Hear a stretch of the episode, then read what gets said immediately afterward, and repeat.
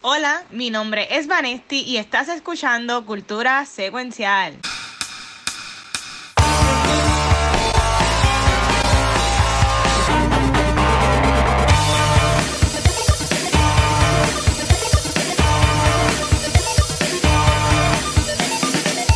Saludos Corillo y bienvenidos a otro episodio de Cultura. Mi nombre es Vanesti, todos lo saben, y venimos con un episodio súper, súper bueno, especial de viernes. Pero antes de comenzar, yo quiero que los protagonistas de otro spin-off de Puerto Rico, de Suicide Squad, se presenten. Yeah, diablo. Yeah, aquí está Cheesemaker. Eh, a diablo, aquí está el de Chica Phil, Gabucho Graham. Chick Fit, Chick Fit Guacho. Mira, ya, ya- y aquí está el Guacho con el cosplay de Peacemaker. Sí, lo que tenga puesto es una t-shirt. Pero le, le saqué polvo. Yo ni me acordaba que tenía esta camisa. Pero yo creo que yo me la puse para el episodio de Suicide Squad. Si mal no me equivoco. Pues nada, es, es- es lo que es. Mira, y como dijo Vane, hoy vamos a hablar de Peacemaker. Este, pero yo entiendo que lo que mucha gente eh, está hablando o va a hablar o lleva hablando desde toda esta semana, nosotros vamos a hablar la semana que viene. Pero para comenzar como Machine con Guacho, yo quiero aquí, ustedes son mi grupo de apoyo, ¿verdad? Y yo quiero aquí, este, aquí, ser bien honesto con ustedes. Y yo creo que yo soy la única persona en Puerto Rico o el mundo que no ha visto The Batman. Yo creo que hasta mi mamá ya la vio. Este, ah, yo sé que ustedes tres, bueno, yo sé que Vanetti y Chiso ya la vieron.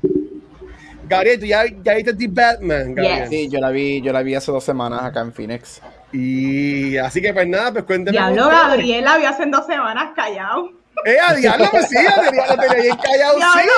él nunca hizo ningún comentario en el chat. Nosotros hablamos mucho por el chat.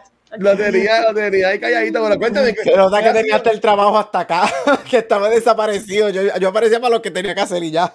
Pero mira, pero vamos a hacer spoiler free para que la semana que viene se haga así el episodio full con spoilers. Cuéntenme un poquito de esa experiencia con el, con el murciélago, cómo, cómo le fue con la movie.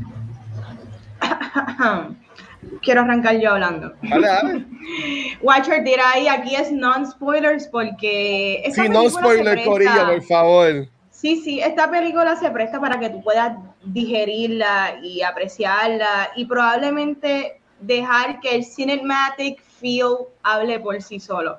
Mira, este, yo creo que soy una persona que me beneficié mucho de estar bien abierta de un take distinto de, de Batman. Eso era lo que yo quería. So, yo, yo siento que it was catered to me en ese sentido. Yo sí quería una película distinta, este, yo quería sentir otro sabor, porque sí, yo, yo amo el personaje de Batman, pero oye, esto es un personaje que hemos visto a través del media bastante, estamos hablando desde los 60, este, de- desde la serie de Adam West, ¿me entiendes? Esto ha estado en la televisión, en el cine, en los cómics. So, yo siento que este take que decide traer Matt Reeves y junto con Robert Pattinson me gustó un montón.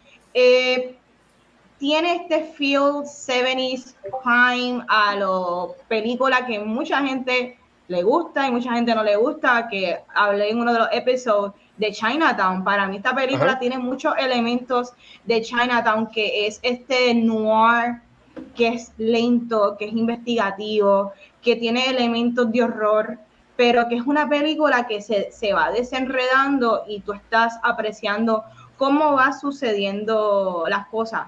Eh, ¿Qué puedo decir? Visualmente para mí es preciosa, gracias a Greg Fraser, creo que se llama el cinematógrafo, espectacular, eh, se ve hermosa, me encanta. De los standouts para mí es Ciudad Gótica. Yo no sé ustedes, pero Ciudad Gótica se ve espectacular, pero espectacularmente Ciudad Gótica en el nivel de grimy, de dirty, de de que este lugar en verdad, los que viven aquí, todo el mundo es bien sucio y aquí no se puede vivir, ¿me entiendes? Aquí no se puede vivir y todo lo que sale es problemático. Este, a mí me gustó la película. He visto muchos review divisive eh, y los entiendo también. Este, porque la realidad es que yo no, yo no considero que esta sea una película que tenga un, un gran appeal eh, en el sentido del público, del público en general. Eh, hay que ser realista. Esta es una película que no es para todo el mundo. Eh, y no en el sentido de que, ay Dios mío, gente que no puedan ver películas largas, porque ya se ha determinado que la gente sí está dispuesta a ver películas largas. Y no es porque no sea una película que no tiene humor, aunque tiene ciertos elementos de humor, que después en el, en el School on Review podemos hablar de eso. Eh, cuando te digo humor es 15%, 10%. Es una película de Marvel. Ajá, no, no es, esto no es Marvel, gracias a Dios. Ok, no, no, no, es Pero Lo que quiere, exacto, no. Pero lo que te quiero decir es que claramente desde que arranca la película, tú te das cuenta que esto no es, esto no sigue la fórmula que ya está establecida para el género de superhéroe. Así que you can either accept that o simplemente verla y tener tus propias críticas, porque la realidad es que la magia del cine es que nosotros, ¿verdad? Eh, tomamos el contenido y uno, ¿verdad? Bajo su propio criterio, porque todo individuo tiene que tener su propio criterio. Tú decides si esto es para ti y si esto no es para ti, o te lo disfrutas, no te lo disfrutas y todo es aceptado. Pero yo, a mí me gustó un montón la película. Este, me la disfruté. E, este era el take que yo quería, este era el tipo de película que para mí es bien ballsy. Yo no sé ni cómo, este, de la manera en que está hecha, no está hecha como una película de superhéroes. Aquí, aquí hay nuances que no he visto y, y digo que no he visto porque a la misma vez es una película que se siente bien 70s en el sentido de, la parte noir, pero a la misma vez tiene elementos bien actualizados que cuando la vean hacen mucha referencia a cosas que suceden hoy día, ya sea socialmente o en el aspecto tecnológico. Pero diciendo todo eso, para mí esta película se siente como una película que va a cambiar el cine y el género de superhéroe y me gusta que de ahora en adelante se puedan atrever a hacer cosas distintas. No hay que seguir la misma fórmula, no todo tiene que ser de X manera, de que sea exitoso en el box office. Eso es otra cosa, ¿me entiendes? Pero me gusta que se atrevieron a hacer esta, esta versión de esta movie porque definitivamente hicieron sin saber si va a ser exitosa o no. Este simplemente Matt Reeves hizo lo que él quiso junto a Greg Fraser, junto con los actores que él quiso y lo hicieron muy bien. Y yo aplaudo siempre creadores que hacen lo que quieren hacer. Así que para mí un aplauso para eso. ok, de hecho, ¿y tu chizo? Mira, ya yo la vi dos veces. A mí la Sí me gustó, me gustó un montón. Yo la pude ver en la premiere esa del fan, ahí ven si hicieron el martes, la gente estaba bien pompeada, aplaudieron al final, estuvieron bien contentos y estuvieron bien pendientes ahí a la, a la película. A mí lo, lo, que me gusta de esta película, que la sentí comparándola con los graphic novels, esta línea reciente que tiene DC, de, que se llama Black Label, porque son las más maduras de los superhéroes. Y esta película, pues, para mí es una, una buena mezcla. El director logra hacer una película artística, porque visualmente se ve bien artística, las tomas, y como dice Vanetti, los visuales, los colores y todo eso. Una película de crimen de drama y con el elemento de superhéroe y todo mezcló bien. Mezcló bien, eh, como tal, que parecía una historia así de, de superhéroe de drama, eh, que lo mezcló todo, todo bien con eso. Son tres horas, este, como tal eh, es un poco, o sea, un poco largo y tiene un montón de cosas. La segunda vez tú mangas un montón de, de easter egg y de leyes y todo, pero se siente como, como yo lo sentí, ¿verdad? Como si fuera un graphic novel. Un graphic novel tú te tardas en leerlo y esto fue como que un graphic novel lo más cercano a una adaptación de un graphic novel en película. Este, como tal, que fue como pues yo decía, fue como que una película y 45 minutos de, de, como que de, un episodio bueno, que, que, que, lo amarra con la película, que no hay nada de relleno. Y nada, todos los actores eh, combinan bien, con, con los elementos. Y la ciudad gótica a mí me gustó un montón porque eh, como están todos los personajes y los diseños de los personajes, se siente que todo el mundo vive ahí. Eh, obviamente la película es totalmente diferente en tema a otra que voy a mencionar de Batman, que lo hizo muy bien, pero me recuerda al blending de que todo ese mundo es real a lo que hizo Tim Burton en las primeras dos.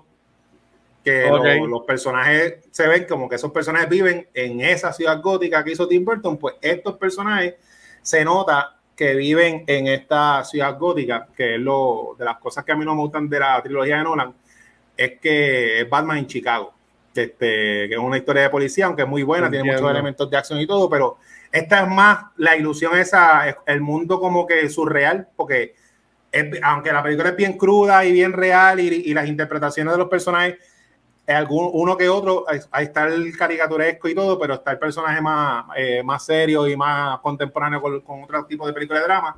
Todo se, se ve como, como que son un mundo eh, fantasioso, porque como yo siempre he dicho, la ciudad eh, gótica es bien importante en el, en el mito de, de, Batman y creo que aquí lo lograron bien. Así que la película me gustó un montón. Ok, y, y usted, profesor, que la vi hace como un mes atrás, la viste el año pasado, cuéntanos. Este, yo dije dos semanas y fue la semana pasada. Se siente que no, hemos visto hace como cuatro semanas. Es verdad, es verdad. Pero. Mira, esta es la película, si no me equivoco, la número 8. Película, la eighth Batman movie. Este, y yo jamás, jamás pensé decir lo que voy a decir. Yo creo que por fin lo que es The Batman ah, movie has been finally made.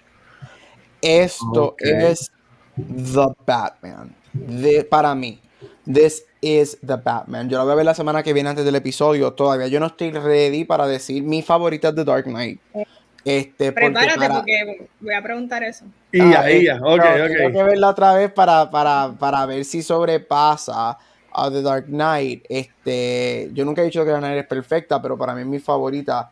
Tengo que verla para ver si sobrepasa eso. A mí lo que Dark Knight me ayuda es que pues, Dark Knight tiene ese performance que para mí yo creo tengo quiero una de las razones que quiero ver esta porque yo no creo que ningún performance aquí todo es excelente, pero yo creo que ningún performance para mí llega a lo que es ese performance de, de, de Heath Ledger en esa movie, que es lo que para mí tira esa película overboard de todas las demás.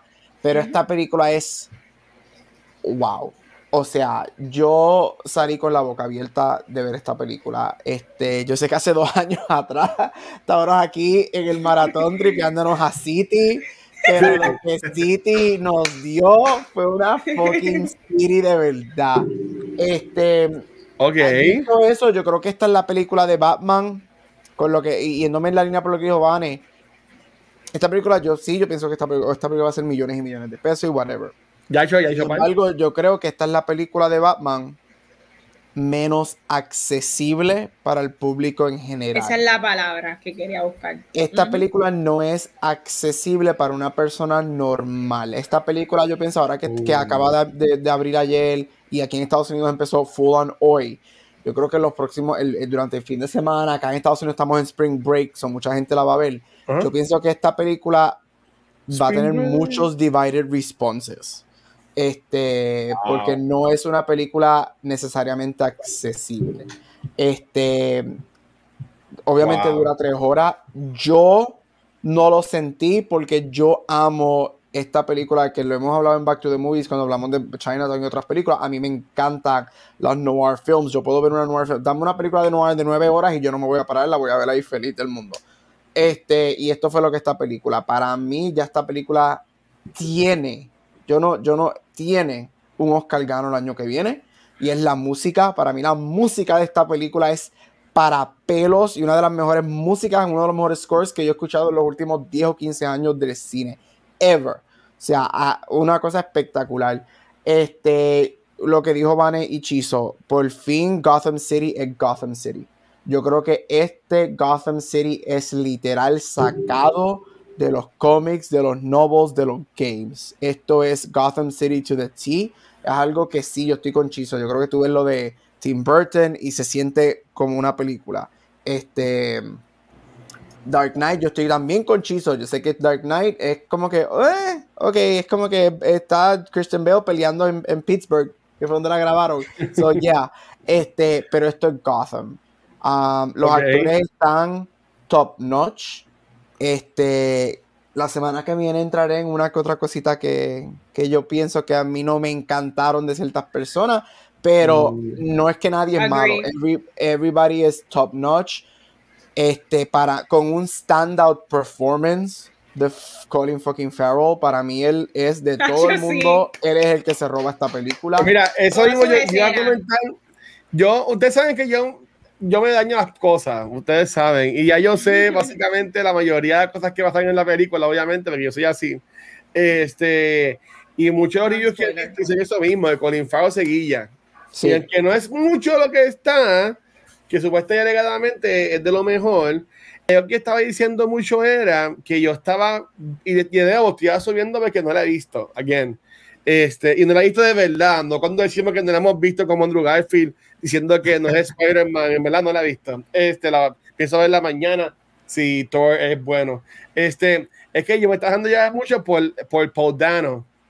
Y no digan nada, pero puede decir uno con su mirada o hacer una mueca, Yeah. pero lo que muchos reviews han sido como que igual es que al parecer esa interpretación de The Riddler es como que un meh. Y que, lo- y que los riddles también son como que medio bobos y eso. Pero imagino que eso haremos más la semana que viene en el spoiler review. A menos que alguien quiera tirar con algo sobre el Riddler ahora. Si no, lo vamos para, lo vamos para la semana que viene.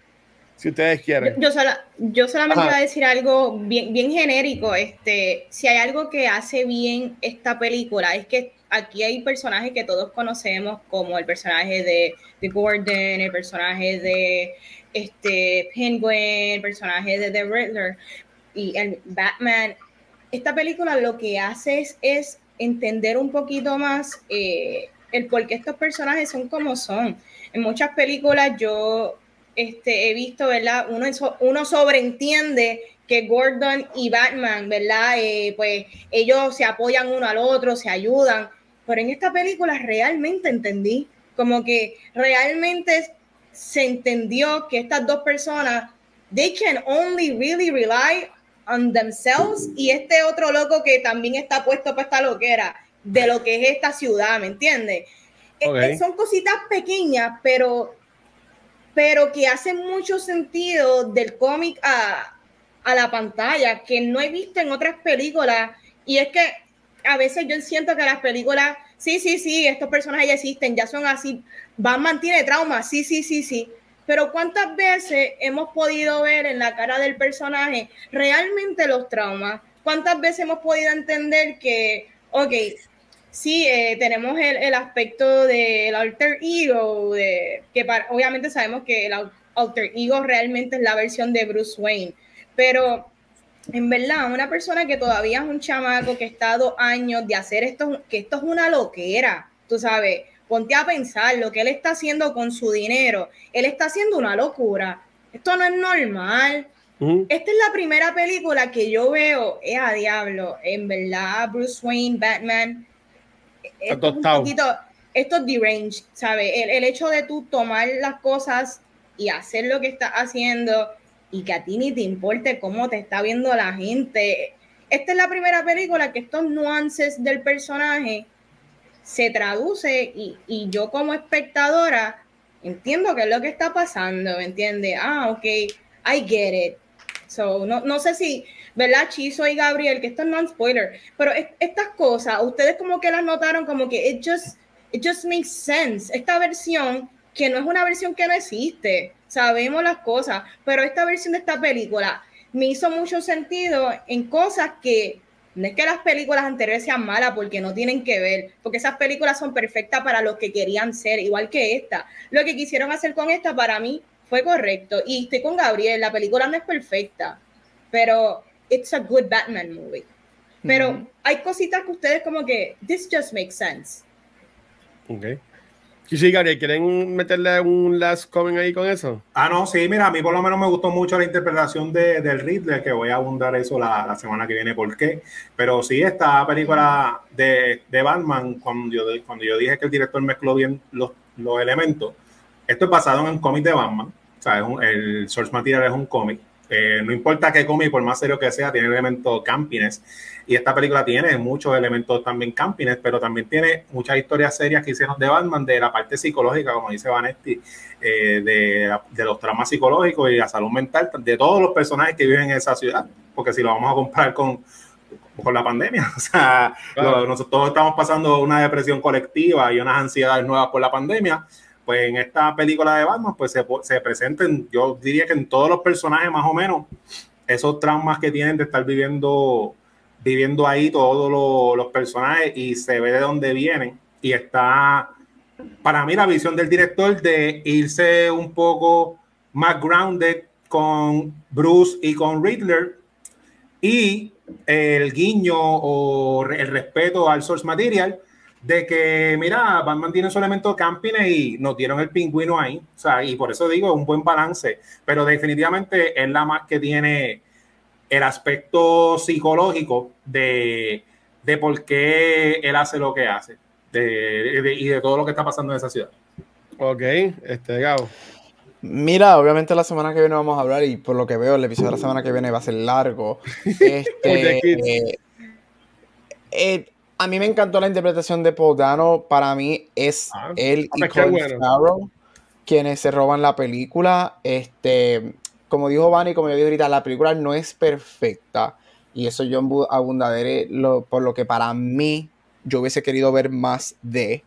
Una de las cosas que yo hubiese querido ver más de, sin entrar en detalles, es de Paul Dano. Este, especialmente porque al final tenemos una escena espectacular que es un mirror image de una escena en Dark Knight. Este, eso, rewatch The Dark Knight y, y cuando veas de Batman quizás vas a saber cuál es. Este, pero eh, es. Termino con esto. Yo nunca, nunca, nunca, nunca me he puesto emocional. I've never been emotional en una película de Batman.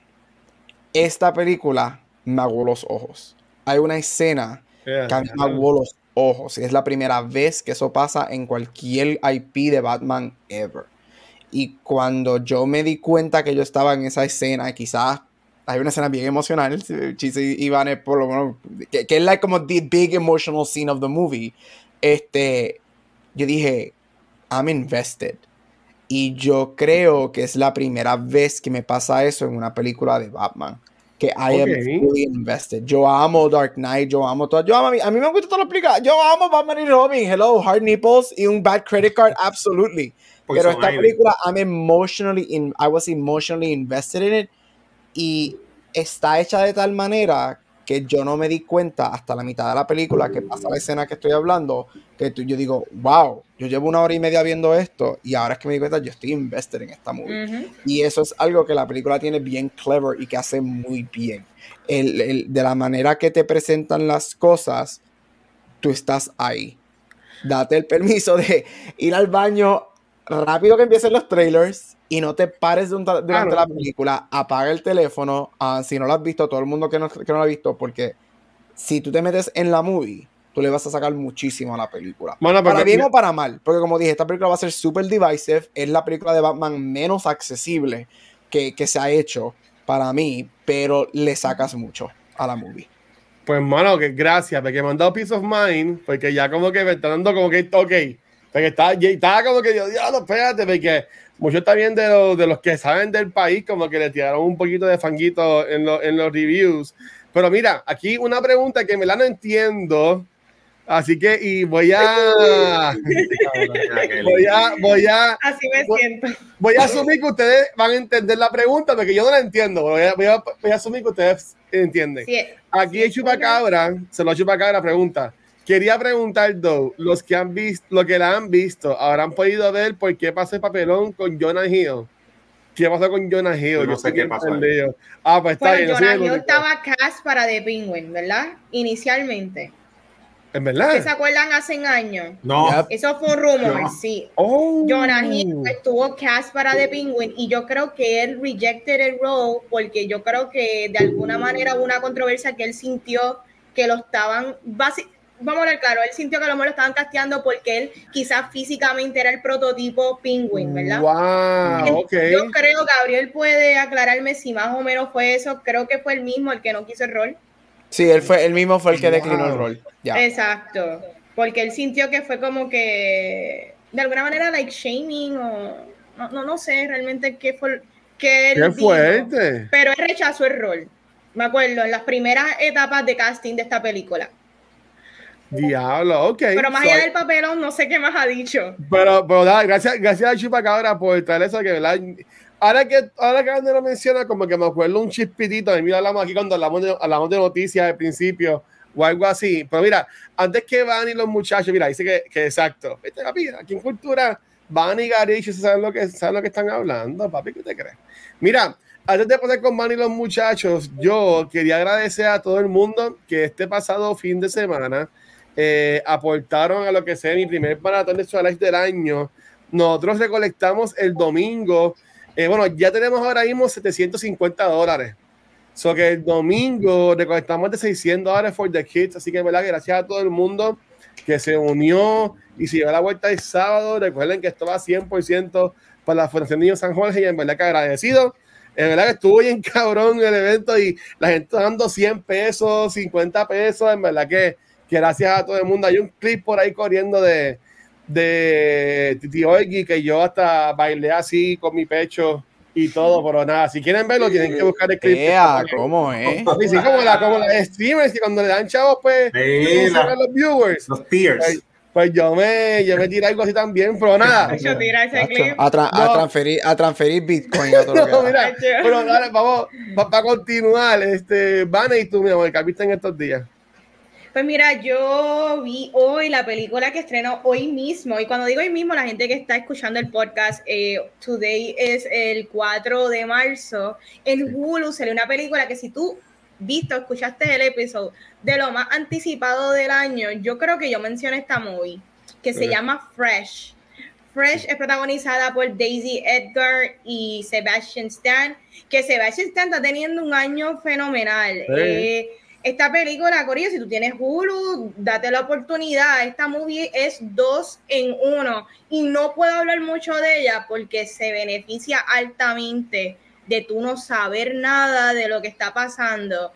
Pero si voy a decir algo es que sin duda Daisy me encanta como protagonista de la movie. Sebastian Stan está demostrando tanto y tanto su versatilidad como actor y no tan solo eso, yo considero que él se está convirtiendo en un character actor y me encanta lo que hizo aquí. Para mí, esto es una de sus interpretaciones más fascinantes de toda su carrera. Y te estoy hablando que él está haciendo en la serie de Pam and Tommy. So, por lo que veo, él tiene un contrato con Hulu y le está saliendo súper bien. So, si tú quieres ver esta dualidad que le está haciendo con Tommy y de repente con este personaje que está haciendo en Fresh, mano, espectacular. Se va a Stan, vean esta película.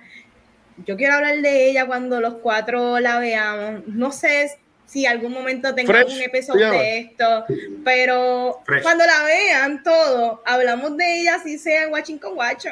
Bye. Mira, y hablando de Pan Tommy, me avisa cuando termine para meterla en la programación regular. No la he visto, pero la quiero ver. Me imagino que la veré cuando hagamos el podcast de, de ella. Este, ¿y tú, mano, qué has visto en estos días, papá? Pues mira, yo vi esta semana el trailer de esta película que anunciaron que se llama Bullet Train, que es la uh. nueva película de acción del director, no sé cómo se pronuncia el apellido, si es Leach o Leach, así que me corrigen, quien es el director de Deadpool 2, Hobbs and Shaw, Atomic Blonde, y es el productor de John Wick y de Nobody. O sea, todo lo que yo dije ahí me gusta. Y me gusta la estética de este director, todas esas películas de acción me gusta cómo se ven bien bonitas y todos los Stone y todas las cosas. Y esto también se ve muy bien, el trailer me recordó esa época de Smoking Ace y Rock and Roll, ese tipo de películas bien gufiadas. Y mano, el casting, empezando por nuestro Benito Bad Bunny, que sale ahí en el trailer, que aunque salga solamente en esas escenas, ya con eso merece que yo la pague en IMAX. Y está peleando con, con un Brad Pitt, que mira, ese Brad Pitt, mientras más años cumple, que mejor se ve ese Brad Pitt, se ve mejor que nunca. Y esta película, sí, trata básicamente de estos cinco asesinos dentro de este bullet train que van de Japón a Morioka y ellos van descubriendo en la trama de la película que sus misiones individuales no son tan individuales. Eh, yo estaba haciendo un, hice un Google, Google it del cast, del cast y me spoileé un par de apariciones que no salen en el trailer, que no las quiero decir, ¿verdad? Que si quieren saber la buscan. Pero es de estas películas que va a salir un montón de gente, como este tipo de películas ha sido un montón de gente así de acción bien sale. Y sale en julio, en verano. Esto lo que pide es 4DX, por lo menos para mí. Y nada, estoy bien pompeado de ver eh, Brad Pitt versus Bad Bunny en Bullet Train. Bueno, y está también que el feature de trailer es la pelea entre Bad Bunny y él. Me vi, me lo único que sale en toda la película. Exacto. Pero lo pusieron ahí en el trailer, eso que en verdad está brutal en verdad. Así que ya, ya vimos a Bonnie en, en, en Narco en México y ahora en Bullet Train. So, tipo está, estamos en el tiempo de Bad Bunny.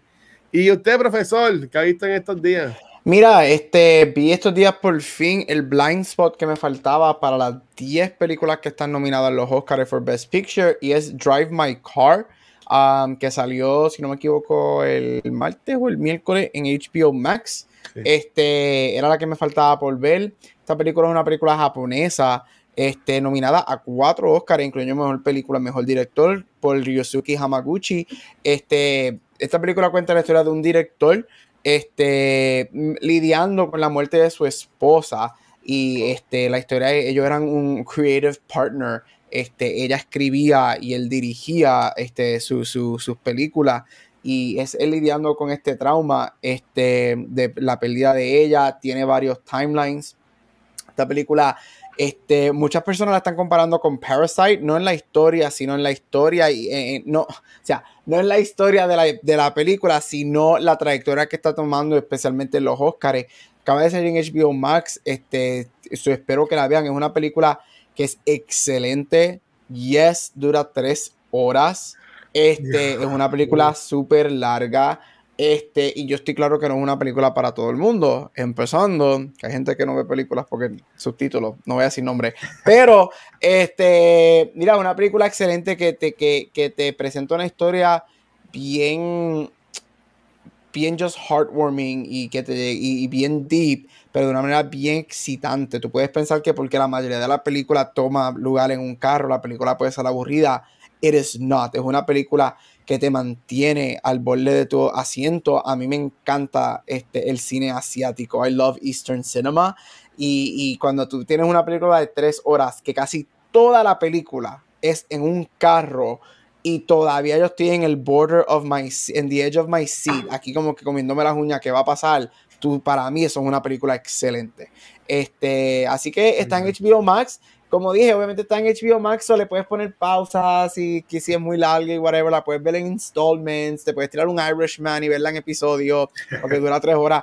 Pero es excelente y como yo siempre digo, a mí una de mis razones por las que hago World Spotlight y Back to the Movies es por que la gente descubra películas o viejas y o películas internacionales. Y a mí me encanta que estamos en este surge de series y películas Eastern que están just blowing up. Así que Drive My Car para que expandas el paladar cinematográfico. Así que está en HBO Max, excelente movie. Go watch it. Mira, Gary, eso mismo. Está, aquí el chico está preguntando cómo es que se llama de nuevo Drive My Car. ¿Se llama Drive My Car. Ok. Pero si eres como yo, que no te gusta leer subtítulos, pues hermano, este. ustedes ven este anime que pueden entenderla más que yo. Este, Oye, yo estoy sorprendida de que Gabriel le encanta el género de auto, porque primero habló de Titan, la película que la tipa se tira el carro y, ahora estamos hablando De, la, de esta película Drive, My Car, que también es de carro. Oye, descubrimos esto, ¿verdad? Buen género, buen género. Aprendiendo con Gabriel sobre carros. Ese es el segmento nuevo de Gabriel. Fasan Gabucho, algo así, no sé. Fast and Cars. ya, diablo. Two Gabu, mm. me voy a meter un nombre. Two Gabu, Two Furious. Two Cars, eh, nada. yeah, Mira, vamos a continuar con el programa, que este programa va a ser más largo que el de The Batman la semana que viene. Y es que vamos con un blue cheese bien diverso esta semana. Cuéntanos, Chizo, de estos estrenos. Yeah, nada, gracias por ese intro a la directora de este grupo secreto que salvamos al mundo del aburrimiento con este podcast. Mira, vamos allá. Eh, vamos a empezar este Blue Cheese, ¿verdad? Con otro estreno eh, nominado a siete Oscars, ya que estamos en la temporada de la academia. Y esta se llama eh, la película Belfast. Esto es un drama biográfico que trata sobre la vida de este jovencito y su familia eh, de la clase obrera en los tumultuosos finales de los 1960 en la capital del norte de Irlanda. Esta película trae como suplemento del making of de Belfast, eh, The Sing y un final alterno con Kenneth Branagh. Todavía yo no he podido ver la película, la quiero ver para estar al día. Así que los que la vieron, a lo mejor tienen una idea de por qué hicieron un, un final alterno. Así que está interesante que lo incluyan. Y nada, siete nominaciones, que viene sólida ahí en, lo, en los premios. El segundo estreno, celebrando ¿verdad? su saga ya completada por Daniel Craig, lo es para el James Bond de Craig Collection. Esta reúne las cinco películas de James Bond, eh, del, James Bond del James Bond más físico y violento de todos los que han salido. Y esta versión, ¿verdad? Trae todos los suplementos separados, eh, separados de cada una de sus películas. Y es más bien un regalo, ¿verdad? Para los fans nuevos y viejos de este agente 007, que si no me equivoco, James Bond tiene cuántas, 27 películas. Esta película es de la, de la reciente que yo me acuerdo, porque casi todas las películas de James Bond son como que están alone y estas cinco películas es una historia. Ah, o sea, las cinco películas con una saga, así que está bien nítido eso. Y tienes ese gift set para que lo, lo tengas pendiente. Pero el estreno grande de la semana, alusivo al estreno de cine de la semana y al Watching con Watcho más largo en la historia de cultura secuencial, llega de Warner Brothers el Complete Series de la serie animada de Batman, se llama igual que la película. Que mira, esto tiene muchas similitudes con la película nueva, ya que esto es una serie animada que trata sobre un Batman más joven en sus early 20s, eh, a diferencia de la serie clásica de, de los 90 mientras combate el clásico Rose Gallery, conocido por los amantes del murciélago. Y esto es una versión un poco más anime de acción en estilo que la otra serie. La otra serie es más, más noir como tal. Y un dato curioso, esta versión, el primer aliado de, de Batman no es Robin, sino que es Batgirl la primera, en que le toca bregar con este loco millonario que le gusta repartir puños por la noche. Esta versión trae los suplementos originales del making of, y las demás versiones que salieron en los DVDs originales y trae un suplemento nuevo enfocado en la relación de Batman y de los aliados que él, de los aliados que él tiene y de cómo él pasa de ser un vigilante al mejor detective del mundo. Así que tienes eso ahí. Eso creo que es la primera vez que sale el collection de esta serie en Blu-ray para los Bat Completionists como yo. Ahí la puedes tener en Blu-ray. Y nada, esto fue bien rapidito. Ahí lo tienen. Una contendiente a siete Óscares, el guapo y rudo Bond y hay hype de Batman esta semana por un tubo y siete llaves. Se acabó Blue Cheese. Brutal. Chizo, una pregunta. ¿Cuándo es que sale ese de Daniel Craig? ¿Ya salió? Ya el martes salió, sí, ya, ya eso está ready. Ah, pues seguro ya, ya deben caer en Best Buy. Pero voy a checar en Amazon. De seguro, en a ver si la consigo. Que porque la quiero, porque ese es mi, ese es mi macho. Ese es tu bon. Qué brutal. Bueno, thank you, Chizo, por eso, porque cultura es bien diverso. Me encantó este segmento porque tenemos Batman, tenemos Bond y tenemos también Belfast, que para los que no han visto, vean Belfast porque la película está muy, muy buena. Gabriel ha hablado de esta película casi en todos los episodios, throughout toda esta temporada de awards. So, please, veanla, está bien buena, yo la vi. Hello. Y lo que dura son 90 minutos. es más corta que las películas animadas que salen hoy en día. Está todavía en, en, en, en Finals, yo creo. Mira para allá. Véanla, no hay excusa. Y esta película, para ser como que de Award, es bastante accesible porque tiene un mensaje bastante universal. So, sí. Es más corta que Encanto, gente. Go watch it. Exacto. oh, oh, oh, bueno, si hay un experto aquí y todos lo saben en lo que son las premiaciones y lo que son los awards, es Gabriel y va a estar hablándonos específicamente de los SAG Awards. Gabriel, cuéntanos qué es la que... Mira, nos vamos rapidito porque como siempre estamos en un maratón, este, porque eso es lo que es. Este, mira, voy a hablar de los SAG Awards. Gente, estamos a tres semanas de los Oscars. Ustedes saben que ese es mi día favorito del año. I don't care about New Year's, no me importa Navidad, a mí no me importa ni mi cumpleaños, a mí me importan los Oscars. A tres semanas y estamos en pleno corazón, como dijo Chizo. Este domingo que pasaron fueron los Saga Awards, que son los premios que se dan a las actuaciones por el Screen Actors Guild. Y voy rapidito con un resumen y cosas importantes que pasaron. Voy a sacar la televisión del medio. Este, sorry, Television, te amo, pero vamos contigo rapidito para entonces hablar de las películas. Mira, este, obviamente Ted Lasso gana comedia, Succession gana drama, este, Jason Sudeikis gana mejor actor este, en una comedia, Jean Smart gana actriz en una comedia, Kate Winslet y Michael Keaton, hablando de Batman, ganan por los Limited Series. Si no has visto la serie de Michael Keaton llamada Dope Sick, está en Hulu. Es excelente, trata sobre la adicción Um, go watch him, él es el favorito para ganar esa categoría en los Emmys este año. Este, y si quieres ver en YouTube, búscate su speech. Fue súper interesante porque cuando él lo anuncian como el ganador, que fue Soma Hayek, la que pronuncia, la que, la que da ese premio, él estaba en el baño.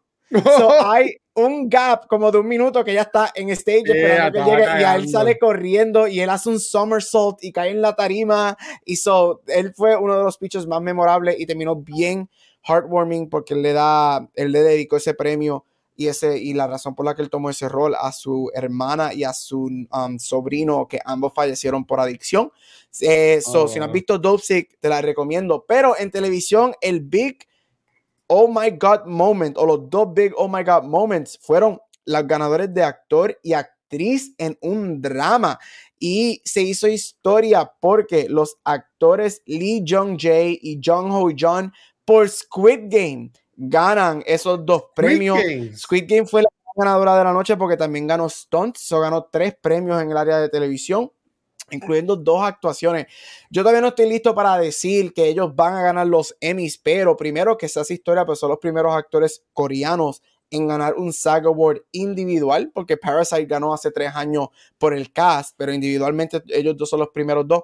Pero gente, para Squid Game ser algo tan genre y tan niche, Squid Game gusta, se convirtió en, el show del año pasado. Tenemos estos dos tremendos actores que si has visto Squid Game, para mí el performance de ellos dos son excelentes. Estamos hablando del protagonista y de la protagonista muchacha.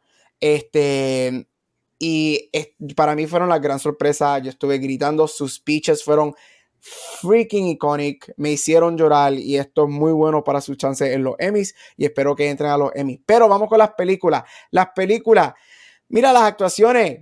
Will Smith y Arana DeBose ganan actor, mejor actor por King Richard y mejor actriz secundaria por West Side Story. Esos Oscars hasta el momento para mí están dos. Ellos son dos de los que van a ganar. Hubo una sorpresa en actor secundario que gana Troy Kutzer por Coda. Si no has visto Coda, es una película de Apple TV, vela por favor, es espectacular. Él es mi favorito. Para mí fue una gran sorpresa que él ganara. Y me hizo súper happy. Espero que él gane el Oscar. No me gustaría que ganara el Oscar. Pero la gran sorpresa fue en la categoría de actriz. La categoría de actriz es nuevamente, igual que el año pasado, la categoría que nadie sabe qué carajo va a pasar. Nadie sabe quién va a ganar. Así que por los cinco nombres de los Oscars en una hoja, escoge uno y escoge a esa persona para ganar. Pero aquí lo gana Jessica Chastain for The Eyes of Tammy Faye. Esto fue una gran sorpresa. Una gran, gran sorpresa, especialmente porque aquí se esperaba que Gaga o Kidman terminaran ganando, porque esos son los dos, los, los dos more SAG-friendly performances, pero um, Jessica Chastain termina ganando. Mira, si has visto The Eyes of Tammy Faye, a mí me gusta. Yo no estoy diciendo que es una película necesariamente buena o excelente, pero yo creo que todo el mundo está básicamente de acuerdo que ella es la película y que si ella termina ganando el Oscar por este rol, que obviamente ahora está, está convertido en, una, en un legitimate winner o una posibilidad, a mí no me molestaría porque su rol es espectacular. So, esos fueron los SAG, estuvieron interesantes. Me despido con esto. Yo hablo mucho aquí de awards y hablo de Oscars. Estamos en el mes de los Oscars. Ve a HBO Max. Ellos tienen la sección, estoy mirando así la cámara y todo para que me vean intensamente. Vayan a HBO Max, está la sección de 31 Days of Oscars. Ahí hay docenas y docenas y decenas y decenas y decenas de películas ganadoras de cualquier categoría de Oscars. Tremenda manera para ver películas viejas o películas más recientes que no hayas visto, que han sido aclamadas y han ganado algún tipo de Oscar. Así que te recomiendo esa sección en HBO Max. Con esto termino. Nos vemos la semana que viene. Bye. Yo tengo, yo tengo una pregunta, Gabriel. No, no una pregunta, un comentario. Yo siempre me voy a acordar de la película de Eyes of Tammy Faye porque yo fui a con Vanetti. Y fue una película bien rara, porque sí, la actuación de Jessica Chastain está espectacular en esa película, pero para mí que en los casos deben ganar el, el departamento de maquillaje. Y lo van a ganar. ellos ganaron por, toda por, por, todas las porquerías que tienen ellos en las caras. Pero ellos ganan esa película gana el Oscar de maquillaje. Ah, de hecho, ayer fue el, el Guild de maquillaje y The Eyes of Tammy Faye ganó. So, eh, para mí que ese, el Oscar de maquillaje se lo lleva Eyes of Tammy Faye. Qué brutal. Yo estoy sorprendida de dónde ha llegado esta película, de verdad. Sí. Yo no sé, yo no sé, ¿verdad? Que se acabara. Porque te voy a hablar claro, la experiencia viéndola fue bien weird en el sentido, y no es por tirarle mala, es que soy yo o esta película es camping, ¿verdad? Esta, esta película es súper camping. Como ella, como tú. Sí. Y, exacto, yo, siento que cogieron el, a, los dos individuos, eh, ¿verdad? Son personas en la vida real, el personaje que hace Andrew Garfield y Tammy Faye, ¿me entiendes? Yo siento que tomaron como ellos especialmente Tammy, como ella era, y le hicieron tan bubbly y tan, este, tan over the top la cual es ella, y la película, se, el género de esta movie es ella, el tono de la película sangró, ¿sabe? Ella sangró toda la movie, la cual no es que esté mal, es que a mí me tomó mucho por sorpresa que esa fuera, el, ese fuera el tono entero de la movie, porque estamos tocando cosas que yo pienso que eran bien serias, pero el tono era lo que cada vez yo, ok, pero I don't know how to feel about this. ¿Tú sabes lo que puede ayudar a eso? Y yo estoy contigo. Lo que pasa es que mucha gente no sabe esto. Esta película es una live action version del documental llamado The Eyes of Tammy Faye que salió en el 2000. Esta película literalmente es un live action. Ellos cogieron el documental y convirtieron el documental en la versión live action. Ellos, es todo el documental. Si tú, si en algún momento tienes la oportunidad de ver el documental, que es súper bueno, este, y es una hora y media, este es el documental. Literalmente el documental lo transfirieron a live action. Y, y, yo creo que poco a poco, ahora que la película se hizo, está en HBO Max hace como un mes, whatever, hay gente que como que se está dando cuenta o que está viendo esos clips del documental porque están como que los extra features y whatever, bla, bla, y eso ayuda. Dicho eso, yo creo que eh, eh, Tammy Faye, bueno, para mí ella siempre ha sido un, personaje icónico porque ella es bien querida en círculos queer y todo ese revolú. Esto obviamente la escena que está en la movie y todo ese revolú. Pero este, este rol mucha gente dice, ay, es que ella, y, entiendo, ay, es que so over the top, so bubbly, es como que so in your face, la máscara y whatever. Busquen clips de lo que Tammy Faye era y esa mujer era así de tostada, así de loca. estos roles que, que, se te hacen difícil creer que esta persona existía de verdad. Pero pues, pero, pero yo creo que eso ayuda un poquito. Esto es una live action, live action version del documental del 2000. Qué, interesante, anonadada de... y, no, y no es que esté mala, porque lo, las interpretaciones están muy buenas. Es que yo no sabía cómo sentirme mientras las estaba viendo. Y, me acuerdo que Luis y yo estábamos, ¿pero qué es? Loco para que se acabara. Vámonos yo. No se acabara. Este, pero nada, gracias Gabriel por eso. Este, me voy a preguntarte algo rápido antes de continuar. ¿Tú crees que en cuanto a las películas, estas estos ganadores va, van a ser eh, los que van a ganar el Oscar? ¿O tú crees que van a haber aún más sorpresas? Eso es lo... Sí, ahora mismo que me está haciendo la pregunta, yo pondría dinero en que Will Smith y Ariana DeBose tienen esos Oscars. Este, ellos llevan ganando todo um, throughout. Este, so yo, de los cuatro, yo creo que ellos dos son los más seguros. Siempre, obviamente, hay un chance de upsets, porque eso siempre ha pasado. Pero al menos que algo pase próximamente, yo veo ellos dos. Las otras dos categorías, eh, especialmente actriz, ahí de verdad que yo ni me atrevo a decir quién va a ganar. Yo voy a escoger a una de las cinco y ya. y whatever. Y entonces en actor secundario, para mí está entre Troy Kotzer y Cody por Power of the Dog. Yo espero que a mí me gusta Troy Kotzer, yo quiero que él gane. Yo creo que el de Coda, para mí que de Coda, sí, el papá de Coda. Este es el que este bump fue necesario. Pero de los dos, de, respuesta larga. De los cuatro, para mí dos, yo, yo pondría dinero en dos de ellos que van a ganar y los otros dos todavía están up in the air. Pues el de Coda ya haya ganado, porque yo, yo vi un video de cuando él ganó, que está bien emocionado y que hizo un video dando gracias a ese revolú. El que se cayó. Ajá. Eso fue cuando lo nominaron para el Oscar. Ah, eso cuando lo nominaron. Sí, ah, que sí, yo he visto un fue montón de de- veces y me ha encantado. Eh, que ese a mí me encanta ese video que Lo empieza a gritar y se cae de la, de la silla. Sí. ya. Y si han visto Bendito. Coda, él para mí, él se roba esa película. Uf, Muy buena. Está en Apple TV, ¿verdad? sí. Sí. Ujú. Véanla, véanla. Thank you, thank you. Bueno, vamos a continuar con el programa y es que vamos para el tema de la semana. Vamos a estar hablando de Peacemaker. Esto es una serie spin-off de la película The Suicide Squad del 2021 por James Gunn. Esta serie es exclusiva de HBO Max y ella arranca luego de los acontecimientos de la película donde exploramos quién es Christopher Smith, a.k.a. Peacemaker, y qué nuevas misiones tiene al mando de Waller. Pero la pregunta todas las semanas es, ¿qué tal me pareció esta serie? Mira, yo esta serie no la vi eh, de la manera en que fue liberada, que entiendo que fue semana tras semana. Yo esperé que saliera completa y yo me tiré el verdadero binge watch hace dos días y medio. Y te voy a decir que para mí fue súper beneficioso porque esta serie, la realidad es un súper easy watch y yo me la comí exactamente en ese periodo antes de grabar este episodio. Este, a mí me gusta mucho el tono de esta serie y es un tono bien a lo James Gunn, bien a lo que ya vimos en The Suicide Squad, que se siente como que ligeros, hay mucho humor, pero voy a dar un ejemplo de algo que no hace sentido, pero de alguna manera sí hace sentido. Esta película tiene el factor Cobra Kai, la cual se siente como si fuera una serie throwback en el nivel de que es medio cheesy, on the nose, pero que a la vez se toma el tiempo de explorar ciertos personajes y son en ocasiones hasta un character study de ellos. Para mí se siente de esa manera.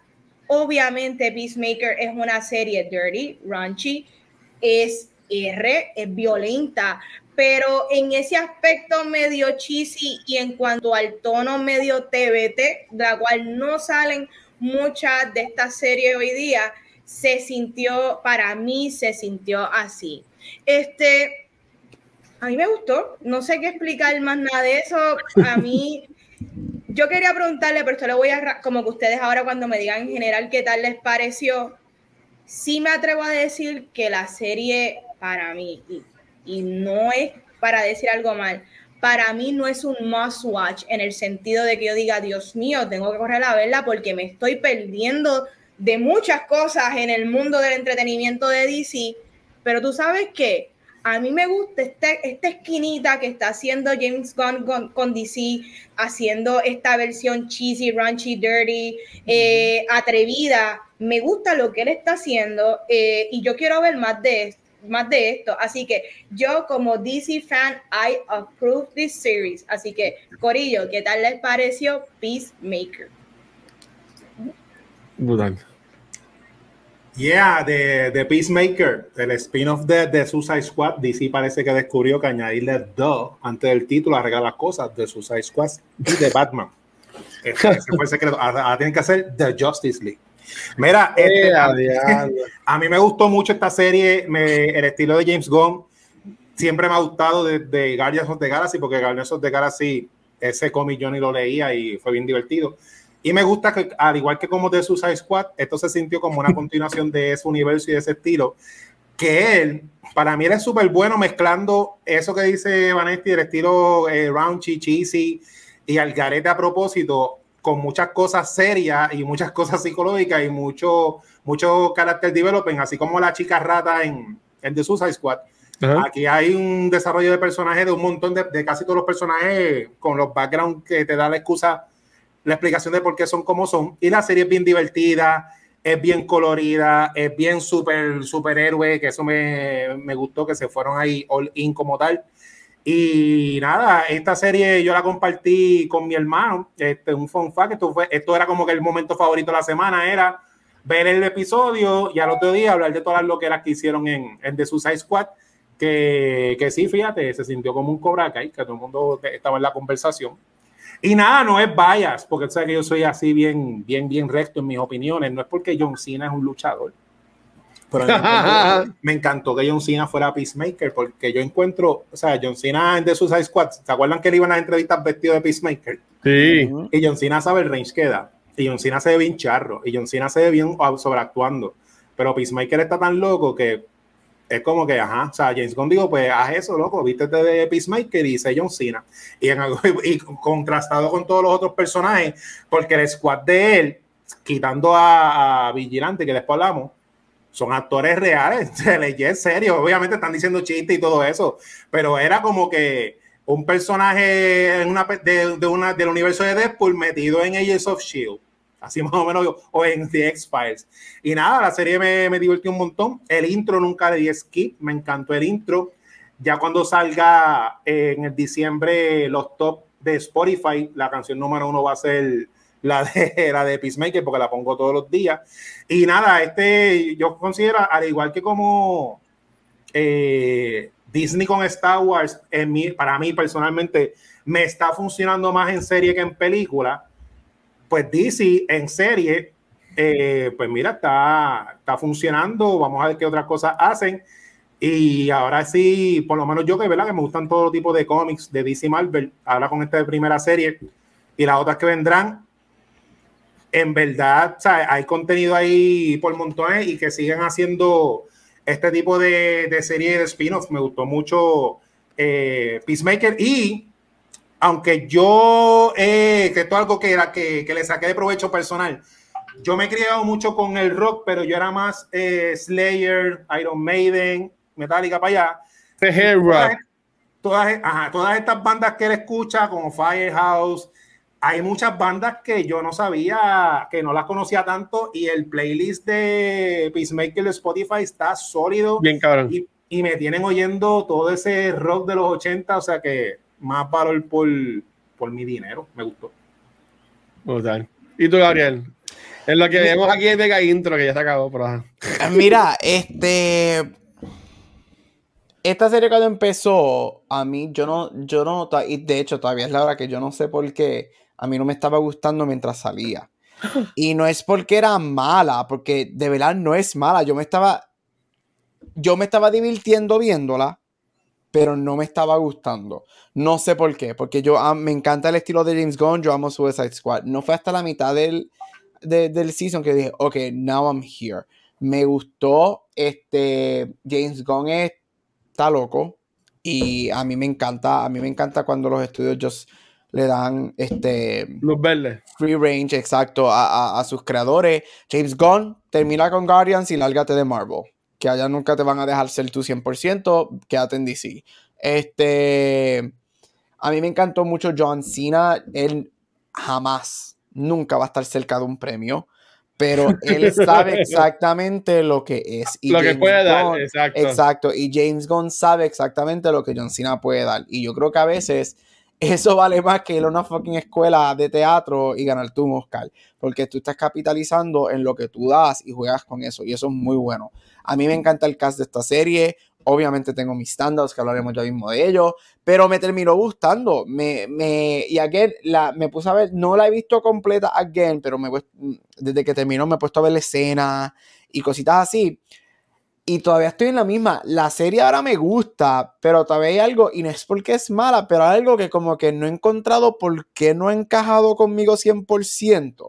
Which is weird porque a mí me encantan los dirty, los raunchy, la, o sea, a mí esa escena con, con, la mariposa sexual, que él tiene sexo en ese episodio al principio. So, a mí me encanta, pero algo como que, no sé, como que nunca le encontré algo que cuadró conmigo al 100%, pero es buena, me gustó, me divirtió, creo que viene un segundo season. Sí, este, sé que van a expandir, siguen, se, van a seguir expandiendo muchos de, de, personajes de Suicide Squad en HBO Max.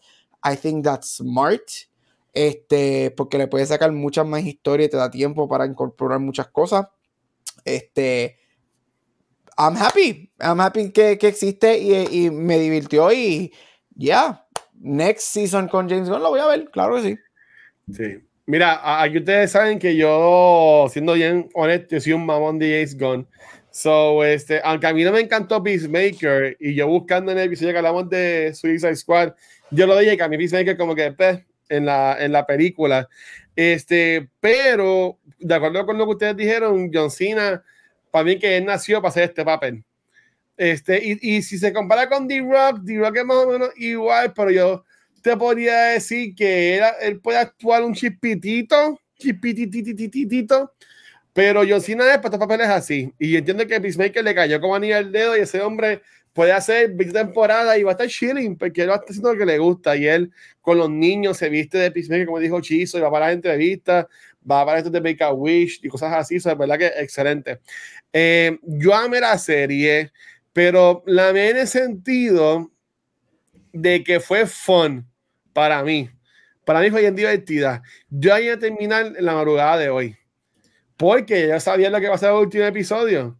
Y hay, y hay estos reviews de gente diciendo que, pues, que, no le, que no les encantó. Por decirlo así, decía, ok, pues si yo vi lo que pasa, vi los cambios, pues como que la veo después, tú sabes, y hay cuántas veces llegan antes de trabajar, pues me puse a verla, y me faltaban como, como media hora, pues ahí la pude ver. Pero honestamente, estoy bien de acuerdo con ustedes de que fue fun. El intro nunca le di skip. El soundtrack lo tengo quemado en Spotify. Este, que va a salir Chiso número uno y yo número dos, con los top fans de, de, del soundtrack. Este, pero si me voló la cabeza, no. ¿Voy a la temporada que viene, ya que salga? Sí, porque esta serie lo que sí hizo, que yo entiendo que también James Gunn, obviamente, siendo bien inteligente y estratégico, funcionó porque él hacía watch parties. Eh, los episodios salían, si no me equivoco, miércoles. Él todos los jueves hacía un watch party en Twitter y, eso, y ese hashtag se ponía siempre trending, bien cabrón.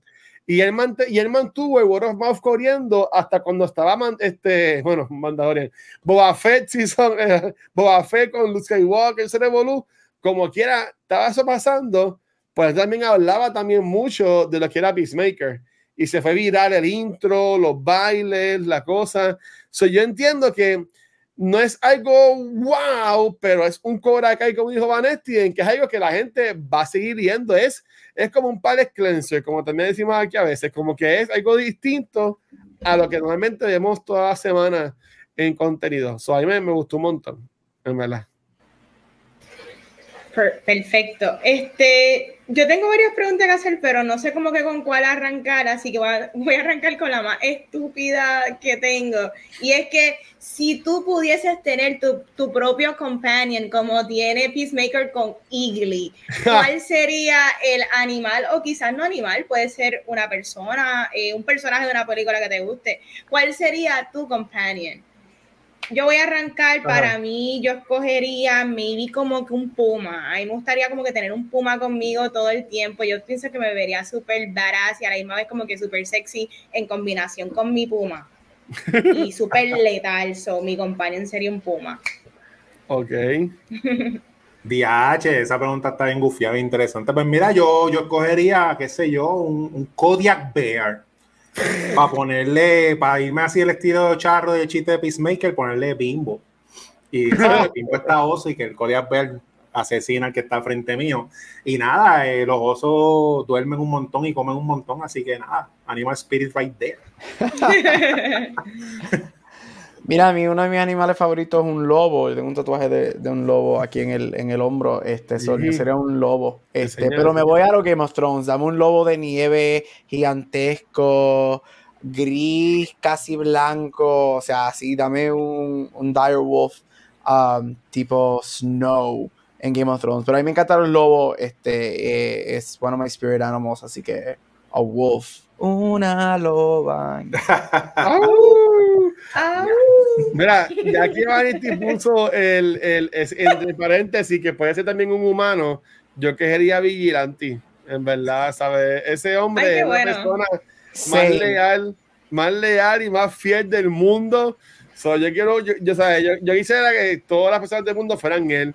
Porque sí, el tipo está loco para el carajo, pero Vigilante Sí. en verdad que yo amo a ese cabrón. Y de nuevo, son de las cosas que bien James Gunn son los que te- se distinguen de las cosas que él hace.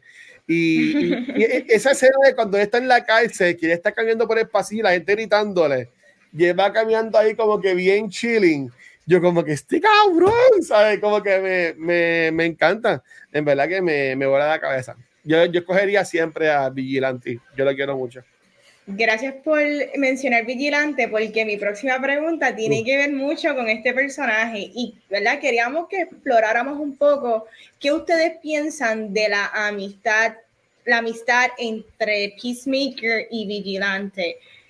¿Ustedes creen que hay un crush de parte de Vigilante hacia Peacemaker? ¿Ustedes creen que es un bromance donde él de alguna manera lo admira y lo ve y por eso es que conectan tanto? Este, ¿qué, qué, qué pensaron de, de qué está sucediendo aquí realmente? Porque algo que iba a decir es, a mí, Ah. me, a mí me da risa mucho el personaje de Vigilante de la manera en que lo hicieron, pero a la misma vez yo estaba, "Puñ- tuve que buscarlo, quién es él, él me gusta. So, Eh, eh, salía en Harry Potter. Sí, él es So, eh, McCormack. él es, él es bien guapo, como que me Él es encantó que Y un con los espejuelitos. guapo, con los Exacto. espejuelos. Que sí que. Romperle los espejuelos esos ahí. Y yo. ¿cómo están haciendo este personaje que está bien tostado? Como que él, él es un, un matón, a él no le importa, pero a la misma vez él está bien desasociado de, de la gente, como que él no, él no sabe las cosas que dice, él es bien él, extremadamente sincero. Y, pero me encanta que está este contraposition donde en verdad físicamente él es un actor bien bonito. So, esto no tiene que ver con la pregunta, pero en verdad, ¿qué tal les pareció la relación de ellos, de amistad, no amistad? ¿Hay algo más? ¿Qué usted piensa? Mm, güey.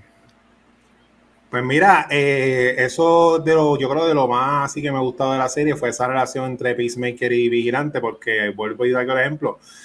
Yo no sé el research o el equipo de trabajo que tiene James Gunn, pero se nota que él estudia mucho eh, casos, ¿verdad? De, de, de, de, ¿sabes? de mental illness, serial killer y lo que sea, porque eh, así como en, en The Suicide Squad con este, Idris Elba y a Chica Rata, yo entendí lo que yo lo capté que a mí me encantó. eh, Vigilante y Peacemaker son perfectos para ser mejores amigos, porque si después te acuerdas del origen de Peacemaker, que está bien, bien chavado, ellos no están bien. O sea, e- ellos dos, aunque John Cena es una versión graciosa de ese tipo de persona, y bueno, y Vigilante también, pero ellos dentro de todos esos personajes, ellos no están bien. O sea, eh, de verdad, Peacemaker está mal de la mente.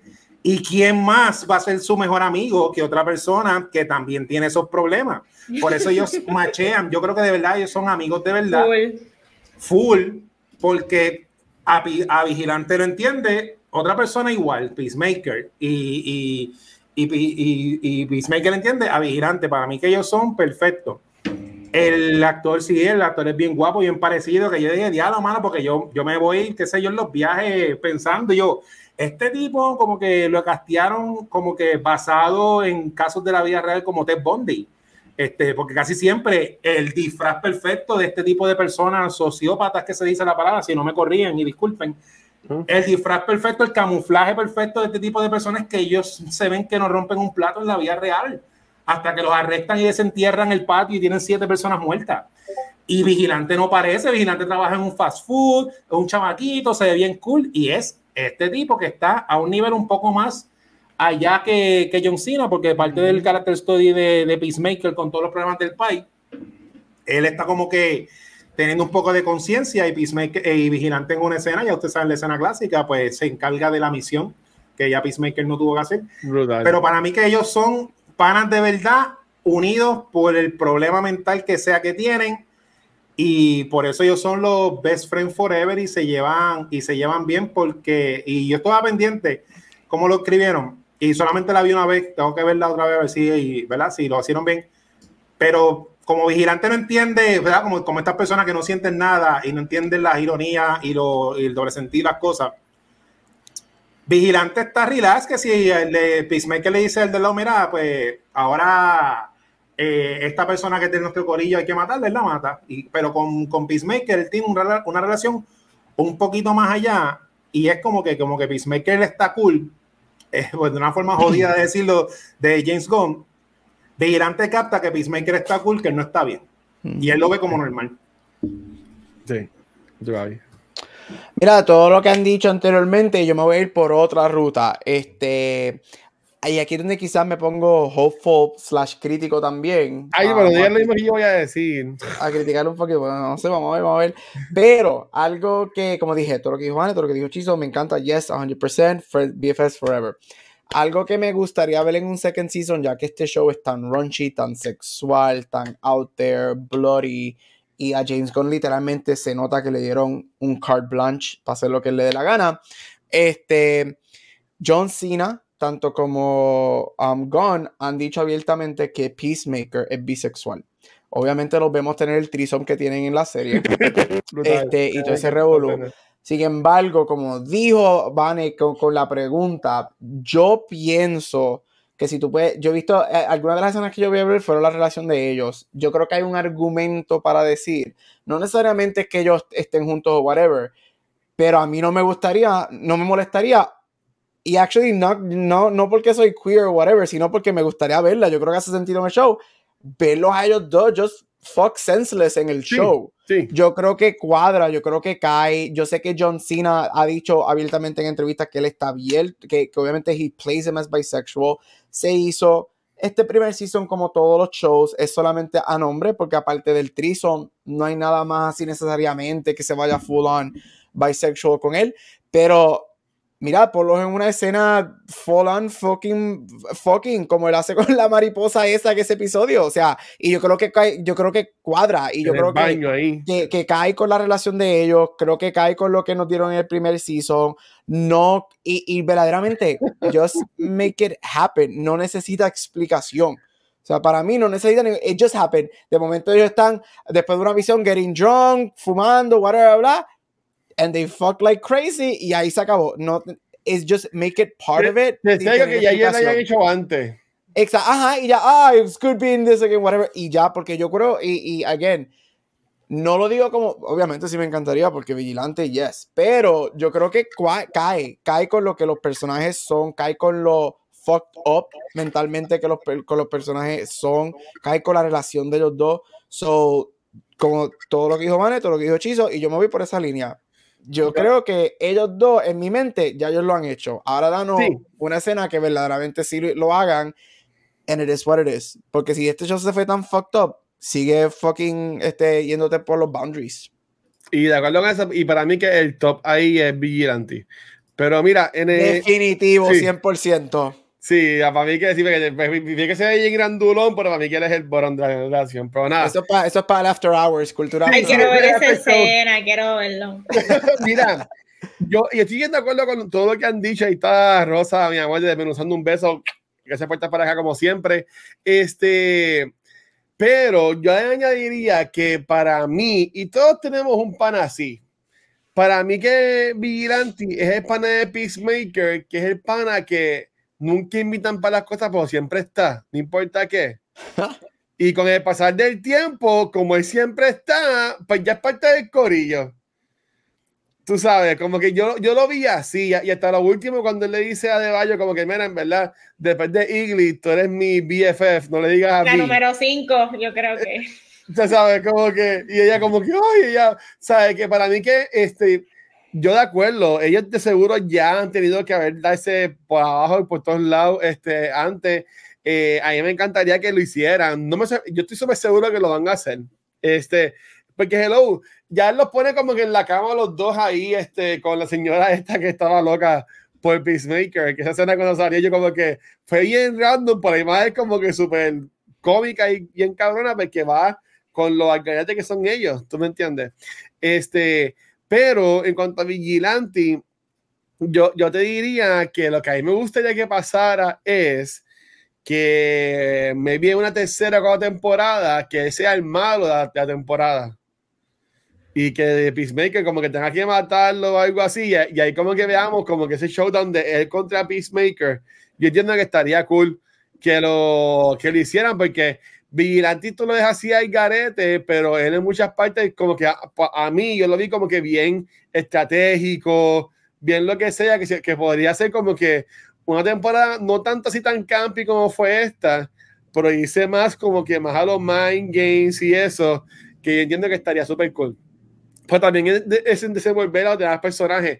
Yo por un tiempo pensé que a, que a él iban a atar con la esposa de James Gunn, bueno, con la fiance de James Gunn, este, pero cuando ellos como que se conocen, como que estaban ahí medio friendly, pero en verdad me gustó que no lo hicieran, porque a veces en la serie como que siempre tienen que poner a todo joder una relación entre, entre los personajes, que me gustó que en esta no lo hicieron, que son este coworkers y, y ya.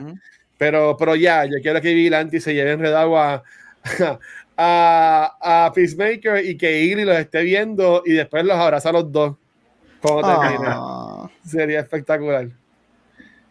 Wow, este, no, que no maten a Vigilante, pero entiendo lo que estás diciendo y yo tengo algo que decir más adelante de Vigilante, pero voy a decir eso cuando hablemos de qué cosas me gustaría de ver también en futuras temporadas, si es que va a suceder. So, vamos a arrancar con lo que nos gusta y es top y garbage. Lo voy a arrancar hablando con mi top de la serie y es que me gustó mucho la química del cast, como que entre el equipo.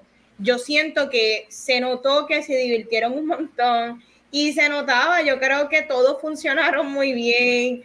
Otro top de, de la serie, luego de los credits, esos clips después de cada credit eran bien funny, especialmente los clips, te voy a decir cuál era mi favorito. Eh, los que eran del, Dios mío, del policía, no sé si era el commissioner, eh, el, el, flaco alto, el, señor, el, viejito. Alto, que era un butterfly también, ¿verdad? Él era un butterfly. Él no era, pero cuando, cuando yo cogen lo de policía se convierte. Él era, él, trabajaba con Mern. Exacto, él era el que estaba en el inside, este, ayudando hasta que all hell went loose. Los clips de él. Mano, qué tipo más funny. Ah, me encantó la lo que era cuando él estaba como que haciéndose como que el que estaba sufriendo por la, los mismos policías que la había matado. Cuando él estaba dando el speech en la tarima, mano, que mucho me reí. Esos fueron mis los end credit scenes, eh, escenas extra, bien funny. Y esto, eso es uno de mis tops de, de la serie. Hay mucho que la serie goes, goes there, como que es atrevida, es loquita. Y yo creo que eso es parte de, de la magia de, de la serie. Garbage yo no sé si quizás yo me perdí escena o esta parte no la explicaron bien o sí la explicaron, pero con todo y eso la mente Vanesti no logra entender cómo estas cosas suceden. Y no es un garbage realmente a la serie, es que en ningún universo mi lógica hace sentido que tú siendo hija de Water y estás pelada por ver las situaciones económicas, bla, bla, bla, realmente la única opción es esa, esa es la única ayuda que tu mamá te puede dar, es meterte a hacer básicamente un suicide job. Porque por más que tú ayudes a tu hija, mano, ella estuvo un par de veces al borde de la muerte, ¿me entiendes? Yo, yo, no logré entender cómo esta era la única alternativa para ella poder pagar los biles entre ella y la esposa. Mano, hay un montón de otras opciones, no hay otros trabajos. Ella me parece una persona bastante inteligente como para haber accedido a esta. Waller sabemos que es una K bien brutal, pero mano, el meter a tu hija en esto, wow, sí, sabemos que no tiene escrúpulos, pero yo pensaba que los escrúpulos eran con toda la gente que le daba la gana, no con su familia, mano. Hazle un préstamo a la nena y pagarle las deudas, qué sé yo. Esto me pareció absurdo y yo lo acepto para yo poder beneficiarme de la serie. Es como único yo lo puedo aceptar. Pero en mi mente era, mano, en verdad hay otros trabajos antes de llegar a esta loquera. Either way, me encantó la actriz. Ella salió en Orange the New Black. I love her. me encantó la dinámica de ella. Se casó los otros días.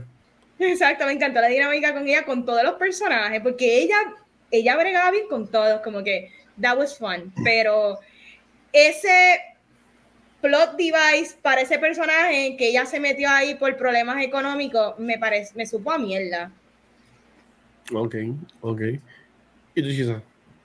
Mira, top tengo, tengo un montón, a mí me gustó mucho la serie. Mira, este, empezando por el intro, me gustó mucho que desde el intro es bien interesante, aparte del baile y todo que está bien divertido y la música, que salen todos los personajes desde el primer episodio. Y mientras tú vas viendo episodio y como no le das skip al intro, adiós, mira, sale hasta el vecino del papá racista de Peacemaker que está bien gufiado. Y me corrigen eh, la jeva de de Liota. Ah. Ella sale en el intro y como que tiene un traje de superhéroe. O sea que yo digo, ya lo James Gunn está tirando layers del Season 2 ya. Porque ya tiene como que un traje de superhéroe. En Como que, de, como, que de, de- como que de pelear, sí. Sí, sí. como si fuera una entiendo. Capitana América. Yo la man- entiendo. ya- como si fuera alguien patriota. Y eso me gustó mucho. Otro top, como dije, la música. Estoy gozando con el con Spotify, con toda la música de rock de, de Peacemaker. Como dice Vanetti, la relación de ellos, de los personajes, porque aunque son superhéroes, eh, bueno, eh, son super villanos, pero se sintió como un ambiente laboral. Ellos son compañeros de trabajo que al final es como que pues, se caen bien y tienen confianza, pero ellos están trabajando, ellos están ponchando y cada cual está por su lado. Me gustó mucho las escenas de, de Character Developer de Economos, el chiste eterno de que la barba es pintada. Yo encontré tierna la escena esa de él cuando explica el origen de de que se pinta la barba y todo eso. Pero me gustó mucho por como lo que dicen Don't judge a book by its cover, que la, el- la conexión que hace Peacemaker con él, porque Peacemaker es el más fanático de música de rock, cuando pone esa banda super obscure que nadie sabe y Economos tiene la letra tatuada en el brazo. Ahí John Cena hace, o sea, Peacemaker dice, diablo, mano, yo, yo jugué a este tipo, man. Que esos detallitos en el trabajo tú lo sabes. Este, que, ejemplo, hay gente que juega Dungeons and Dragons, que hace el ARPing o todas esas cosas, y Ujú. pues son cosas que, que, que todos esos detalles no hay que hacerlo, porque esto es una serie de sci-fi, de DC, de superhéroes, de matar gente y que se tomen ese detalle, está brutal que yo en Peacemaker me hagan sentir feelings, feel feelings, como dice el chiste americano, más que en un drama, más que en una película hecha para eso. O sea que eh, en verdad que estoy bien complacido con todo eso. John Cena siempre me encanta, pero un top así me gusta mucho que el chiste de Igly. Porque esto es basado en, o sea, esto es muñequito cómics. Y tú sabes que lo- lo- los companions entienden. Y Igly es un águila. El no entiende un carajo, un águila de verdad. Y, lo y Peacemaker lo trata como si de verdad estuviera en un cómic. Y el jodido águila ataca a la tipa. Es un águila calva, es un animal salvaje. Ataca a la tipa, bota el casco para el carajo. Él viene porque le da comida. O sea, pero esa conexión que Peacemaker dice, oh, es como si fuera Scooby-Doo, que Scooby entiende a Shaggy, me encantó eso. Y fíjate, no tenía garbage, pero voy a copiar de Vanesti. Sí noté que por la interpretación de, de Water en las dos Suicide Squad, y más que la actriz es increíble, aquí como que está aguadita. Porque Amanda Waller, esa tipa, no, esa tipa yo le tengo miedo más que a Doomsday en el universo de, de DC. Ella sí que es una villana. Y fíjate, eso es lo único, pero no. eh, casi todo es top mind. Ok. Mira, este, todo lo que dijeron, obviamente, Igly, este, Freddy Stroma, Vigilante, Call Me, este, te amo desde Harry, desde Harry Potter, este, y los abdominales tuyos en Pitch Perfect, usted tenga, este, mira, yo diría que para mí lo más cool que me encantó, encantó, Iván lo mencionó, es la química de todos los actores. Yo amo cuando los actores saben exactamente lo que están haciendo. Y este cast sabía exactamente el tipo de show que estaban haciendo. Un vacilón. Y más que tienen a un captain como James Gunn, que yo te aseguro, a mí me encantaría estar en un set de alguien como Taika, como James Gunn, porque algo me dice que es súper, súper fun y ridiculous. Y, y yo creo que eh, se, el show se beneficia mucho de eso. Este, si fuera a decir un garbage, porque verdaderamente mi garbage es lo que dije al principio, yo no sé por, yo no sé yo tengo que volver a sentarme a ver esta serie completa porque yo no sé qué es lo que es. Que no es que me, no me gusta, porque la serie me gustó, pero hay, algo, hay como que una pieza que está missing que me haga como que, ¿por qué me gustó? No, todavía no entiendo el por qué me gustó, todavía no entiendo el por qué no, no la encuentro como que... Hay algo missing de la serie que está como que, mm, no sé si es el writing, no sé si es de la manera que, que es presentada, y es, yo creo que es bien raro, yo no sé si esto me ha pasado antes, hay algo como que una piececita pequeña dentro de mí que me falta para que yo diga, diablo, este show está cool de verdad, 100%. Este, yo diría que eso es lo único. Este, y Chizo es verdad, Viola Davis aquí está phoning Irene, ya le dieron un chequecito, ella dijo, está bien, ¿me quieres para un, dos o tres cambios en, en, el show? Full, dame un millón de pesos y voy para allá. Este, ella es demasiado, muchísimo más imponente en las movies. Este, ah, Garbage. Ok, sí, ya me acordé. Aunque sí estuvo para mí medio, medio cool lo que pasa en el final con esos guest appearances. Fue bien innecesario, super on the nose, pandering y no de la... Yo creo que eso es lo único pandering de la serie que, que verdaderamente tiene la serie. Y es esa escena, no me encantó. Este, obviamente aquel se ve más que del cuello para abajo porque Netflix tiene los derechos de su cara. So no pueden enseñar su cara más nada hasta aquí dos años. Este, eh, no sé, fue bien weird. Fue, fue, bien weird, fue out of place. Es como que, uh, yo creo que es de estas cosas que tú la ves cuando la ves por primera vez y dices, ¡ah, qué cool! Pasan cinco minutos, oh, that was unnecessary. Mira, 100% de acuerdo. Mi garbage más grande de esto es los cambios. Eh, para mí que Wanda Waller no tenía por qué salir en la, en la serie. Tú con, con ponerla como si fuera un Charlie de Charlie's Angels era suficiente. No tienen ni que ponerla y que pues su, su right hand person fuera entonces a De Bayo que tiene la excusa de que tenerla ahí. Eh, de acuerdo con que, con que aunque el personaje de Adebayo me gustó mucho, eh, cómo es que la meten, como que estuvo medio, medio iffy. Yo oí los cambios, ese cambio a lo último que sale la sombra de, de Wonder Woman por alguna razón y de, y de Captain America y de este, Superman este, y que nada vemos a The Flash y a, y a Aquaman. Y aún en entrevista eh, James dijo que todo surgió porque él es bien pana de Ezra Miller y él, y él como que considera Ezra Miller para hacer un cambio y pues ahí una cosa dio a otra y también se metió entonces este Momoa lo bien cool es que ellos, esa escena no la grabaron juntos ni para nada. Uh -huh. grabó esta escena en, en, en, el set de Guardians 3 y Momoa la grabó en un green screen como está grabando la película de Aquaman. So que ellos nunca estuvieron juntos ni nada por el estilo. Este, que tenemos la magia del cine, la magia de la televisión, de you know. Pero en verdad que para mí los cambios estuvieron bien de más, porque si no me los vas a enseñar, si no me vas a enseñar a Wonder Woman y a Superman, ¿por qué carajo los pones? ¿Sabes cuál es el show de que se vean con la sombra? Lo que están haciendo es dándole más leña al fuego en el que ya Henry Cavill no va a salir más como Superman. Te pueden poner a dudar del futuro de, de Gal Gadot como Wonder Woman, porque no han, no han dicho nada de ella después de la magnífica película 1984 que la puedes usar para limpiarte el fondillo. Este, pero yo diría que está bien raro ahí. Eh, ese es mi garbage, en verdad. Y qué bueno, porque no tenía uno. Gracias a ustedes, pues podría conseguir ese. Este, en mí en los tops, obviamente el top para mí es el intro. Yo amo el intro de esta serie. La, aunque la cancioncita la escuchas sola, es media weird y está medio perquerita, pero tiene algo que siendo parte del intro es un palo. Y cuando la ponen en el último episodio, cuando ellos se van ahí bien Rambo Mode a pelear contra todos los, los butterflies, me gustó también un montón. Y mi último top, que para mí es el más grande, es lo que ustedes han mencionado de, de lo que es el corillo.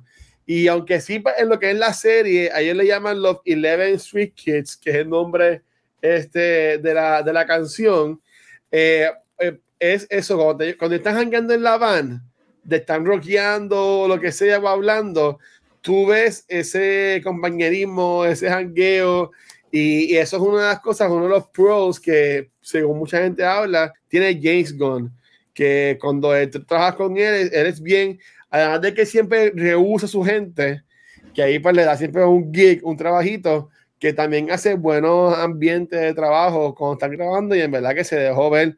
Y ese episodio cuando hacen lo de Eleven Street Kids, que hasta mismo Economos como se siente parte del corillo, a mí en verdad me dio feelings. Yo como que, ah, ok, ahí está súper chulito. Y después lo vemos al final cuando pone la foto en el escritorio de ellos roqueando. O sea, en verdad que yo diría que el win, un top para mí en general es todo. El casting y todo fue espectacular. En verdad que James Gunn, para mí, nuevamente, el hombre por ahora no ha fallado. Este, pues mira, hablando sobre futuras temporadas, no sé, porque yo no estoy al tanto si es que han anunciado que va a haber una segunda temporada. Pues perfecto, quería preguntarle al Corillo, ¿qué cosas les gustaría explorar en una segunda temporada o qué cosas les gustaría ver? Yo voy a arrancar, porque esto era algo que yo tenía, que quería hablar del personaje de Vigilante. A mí me gustaría que el personaje de Vigilante le dieran el toque en cuanto a lo que hicieron con Peacemaker, no throughout toda la temporada, pero, pero sí tener un backstory de, ya sea en un one-off episode, de del por qué él es como es, porque sabemos que todos nosotros somos de una manera, ya sea por tramas, por nuestra niñez, nuestra, las, todas las cosas que nos han pasado en la vida son las que han hecho quienes somos hoy día. So, a mí me encantaría que explorara más el personaje de Vigilante y me atrevería a decir, después de que el Watcher dijo que le gustaría ver a Vigilante como el, villano en algunas de las temporadas.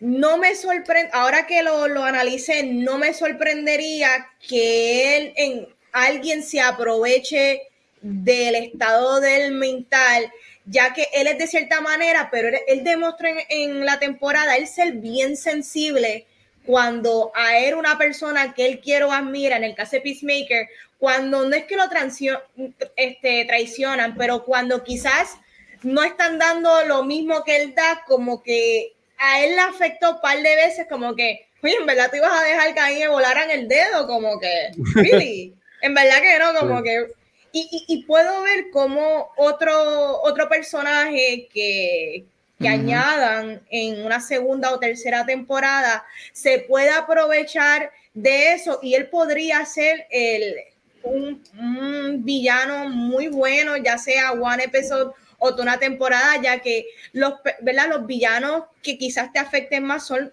de personas cercanas. Yo creo que cuando un familiar o un amigo a ti te traiciona o cuando o cuando a veces accidentalmente nosotros hacemos herir a alguien que queremos, yo creo que ahí es cuando más nos afecta. So, me gustaría ver un momento touching de esa manera y tocar un poquito más el personaje en futuras temporadas. ¿Qué ustedes piensan? Uf, me gusta. Sí, Vigilante es un personaje bien, bien, demasiado, demasiado interesante porque así como es bien apegado a Peacemaker, en muchas escenas clave, como ustedes dicen, que él le dice a Liota, tú eres la segunda o tercera mejor amiga de Peacemaker, porque primero soy yo, después Giri y después eres tú. Y Peacemaker le dice a ella, no le diga vigilante, pero tú eres mi mejor amiga. O sea que puede haber algo así y él no está bien.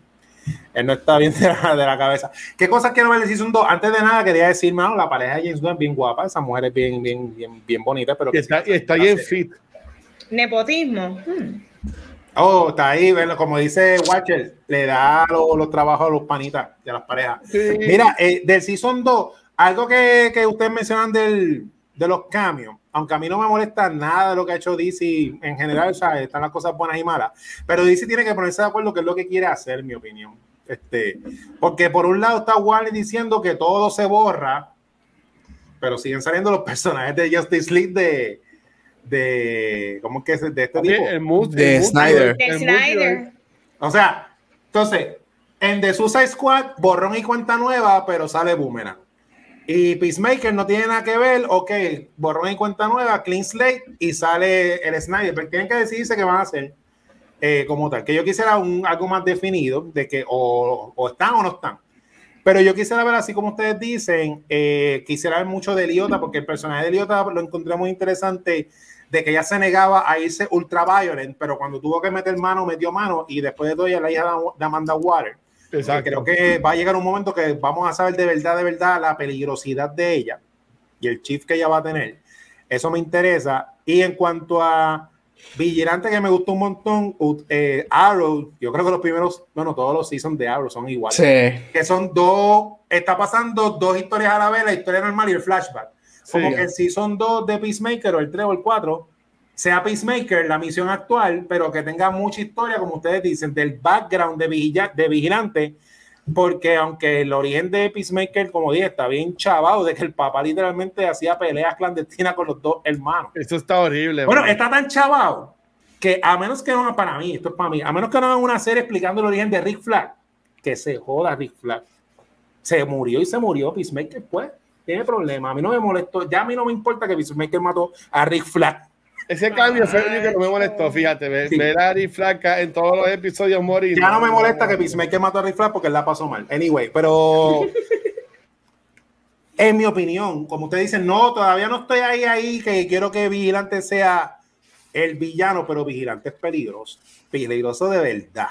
O sea, Vigilante, eh, como le escribieron, él está contento porque está con el corillo, pero ese tipo, ese, eso va a toa. Y los mismos, los mismos compañeros, es que está brutal porque es en el universo de Suicide Squad de que la misión es más importante que ellos. Como que, mira, ese tipo hay que, hay que amarrarlo, hay que atraparlo. Y todo el mundo, sí, pero es que no lo necesitamos. Así que un background de por qué Vigilante está tan mal me, me interesaría. Así que estoy de acuerdo con usted. Un poco de más protagonismo a Vigilante en un futuro season. Brutal. Eh, mira, lo mío era lo de Vigilante también. Creo que hay como 10 versiones en los DC Comics de Vigilante, algo así. So, tienen historias para ocultar. O sea, no, tú no tienes que hacer una de esas historias. Tú puedes coger un poquito de todas, o, o- o de dos, o de tres, y hacer algo. James Gunn puede hacerlo. Lo que sí voy a decir que, Chiso, me, me prendiste el bombillón cuando lo dijiste, y estoy contigo al 100%, referente a going forward con este show y con todo. DC, se, es verdad lo que tú dices. DC para mí se tiene que poner de acuerdo qué carajo es lo que quieren hacer. Porque yo creo que DC ahora, ahora mismo está tirando todos los, da- los darts a la pared. Y lo que pegue, pegue. Y lo que no, no. Lo vemos con Batman. Lo vemos con que acaba de salir. Lo vemos con Peacemaker. Lo vimos con Suicide Squad. Nos dieron De Flash Snyderverse. que viene ahora. De Flash la que viene ahora, que supuestamente ahí es donde van a, a- Ese es el equivalente del Spy de, de Doctor Strange con todos los universos y whatever. Eh, va a llegar el momento, para mí, creo, no sé, que va a llegar el momento que el, el apostar a todo se, is gonna become old pretty quickly y no le va a funcionar. Obviamente estamos claros que DC ha fallado. Yo, yo diría que DC ha fallado más de lo que nos ha dado. Pero lo que nos ha dado es bien bueno. So, yo creo que ellos tienen que decidirse qué van a hacer. Tienen que conseguir ese route por donde irse porque van a seguir dándonos que. ah, Porque ahora de Batman, por ejemplo, de Batman ahora viene con dos series de HBO Max, más dos Ujú. secuelas que ya están aprobadas. Este. Eh, Joker 2 viene de camino, pero entonces, tú- entonces ya tenemos. Hay algo en este Batman, en una escena al final. So, Al final, van a, van a ver que dos y tres versiones de diferentes de los mismos personajes en algún momento, pero en diferentes cosas. No sé, creo que va a llegar el momento que es gonna be too much. Y si ellos se quieren ir por el Flashpoint y por todo ese revolú, desafortunadamente, ¿quién lo está haciendo primero? Porque es lo primero que lo vimos, Marvel. La gente va a empezar a decir, "Ah, te estás copiando de Marvel, estás tirando darts a la pared para ver lo que pegas, pega y lo que no, no. So, yo diría que eso, en referente a para dónde va el Season 2 y para lo que va DC, DC tiene que, bueno, votar al presidente de DC Films, es lo primero, pero este, decidirse qué van a hacer, este, porque si tienes estos creative talents tan buenos que le estás dando un, un carte blanche, este, decídete. Yo, yo, yo- va a llegar el momento de aquí dos o tres años que tirar los dados a lo que sea no va a ser suficiente. Bueno, pero ya ellos dijeron que ese es el plan de ellos. Que ellos no, que ellos no van a hacer como que una secuencia, que ellos se van a dejar llevar por lo que es el multiverse y van a hacer películas de lo que, de lo que está en el momento. ¿Sabes? Pero que ellos no, o sea, que no vamos a ver otro Justice League. Pues así por el estilo. Lo que se rumora es que Ben Affleck muere en Flashpoint Uh, que se queda como el Batman de, de DC es Michael Keaton, que por eso es que sale también en la película de Batgirl, que hay fotos por ahí corriendo. Bueno, y lo que yo dije ahorita, por si no lo sabían, este, Netflix tiene los derechos de la cara de Henry Cavill wow. por dos años más. Por eso es que Henry Cavill hasta ahora, la incertidumbre, la gran incertidumbre de regresar como Superman es que DC no puede usar su cara. Por eso es que él sale del cuello para abajo aquí, porque nadie puede utilizar la cara de Henry Cavill que no sea Netflix por dos años más. Así como yo con cultura. Mira, este, en el caso mío, bueno, disculpa que estoy comiéndome un, brownie que ya no me molesta el diente y me aproveché que tengo hambre. Este, yo quisiera ver más de que entraran a la relación del papá y él, que obviamente, pues, bien trope de serie, pues ahora él ve a su país muerto y toda la cosa, pero en cuanto a lo de Vigilante, entiendo que ese match para prender ese fuego y que se convierta en un forest fire bien cabrón. Algo tan sencillo de que algo pasa en la misión y se sienta left out, algo así por decirlo, que es en chisme con, con, este, con, ay Dios mío, con Peacemaker. Está bien cabrón que al principio de la, temporada, de la temporada sea que, hay, que matan a alguien del equipo y tú te quedes como que, wow, que, pero, ¿quién lo mató? Y entonces, eh, mediante flashbacks, nos estén llevando como que esta misión y después se review de que es vigilante porque eh, algo pasó en la misión que lo relajaron o Peacemaker como que lo echó por un lado y ese cojonó y quiso matar a todo su equipo. O sea, no es algo que no me sorprendería porque el tipo está loco para el carajo. Pero no, no es como que pueden hacer 20 mil cosas porque este, me vi ahí, podemos ver cambios de otros personajes, por ejemplo, este Ratcatcher 2, luego así por el estilo de seguro puede salir, Polka Dot Man también de seguro puede salir en un cambio, algo así por el estilo. Dudo mucho que veríamos a una Harley Quinn o algo así por el, o a un Iris Elba o algo así por el estilo, porque de nuevo, lo que ya aprobaron para que saliera Momoa y Ezra Miller es porque vienen las películas de este año. ¿Tú me entiendes? Y pues querer estar en el World of Mouth y poder crearlo. Pero algo bien curioso, eso duró, ese duró como media hora, de la gente poniendo en redes sociales de que salían el Justice League en el season final y spoilers si no la, todavía no lo has visto. Pero yo no veo, yo no veo que en el futuro de esta serie sí, seguro van a tener como seis temporadas o más. Este, yo no veo que sigan trayendo o creando un mundo desde ahí. Eh, sí, yo vería que pueden entrar más en el trope de con el papá. Podemos ver la relación jodida que está entre Adebayo y Waller.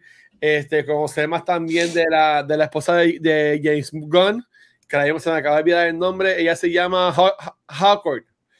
Este, y sí, ella salió, por ejemplo, en Brightburn, en Suicide Squad, en Peacemaker, o sea, que en, las películas que James Gunn produce.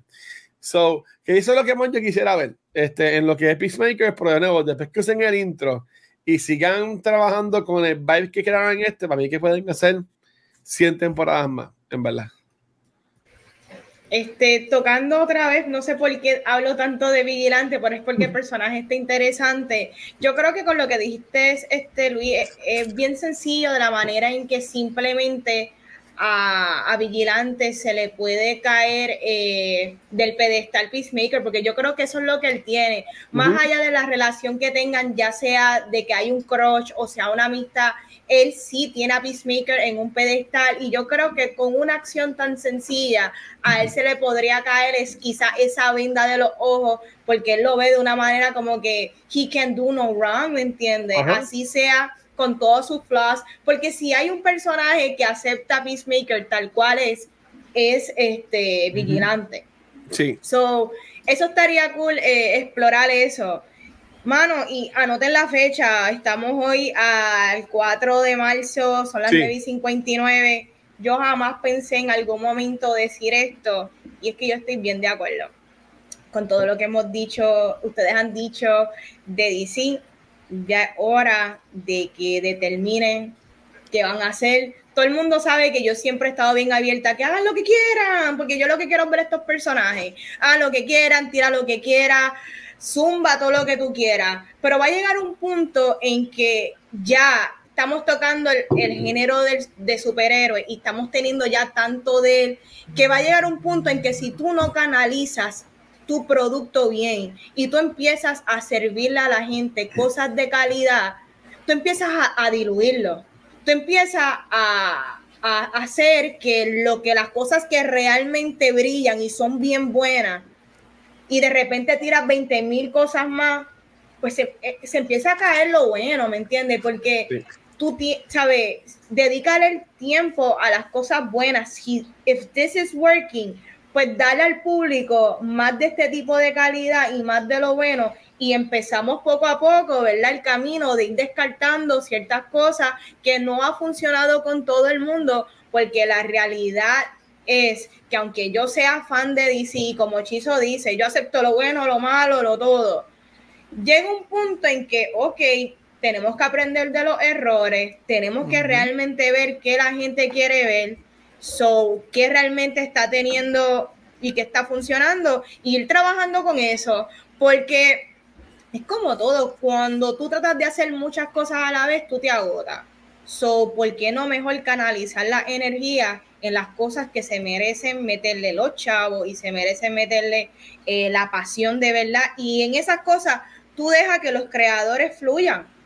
Pero ya no hay que dar 20 cosas, porque 20 cosas a veces aparenta ser que no saben nada de lo que está haciendo, ¿me entiendes? So, eh, yo como fan, ya yo siento que tenemos que ir, ¿verdad? Empezar a zapatear las cositas que no son ya el 100.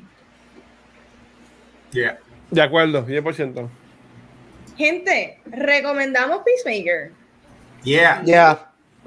Véanla y nunca equipes el intro. no. pues la verdad que a, mí me gustó un montón.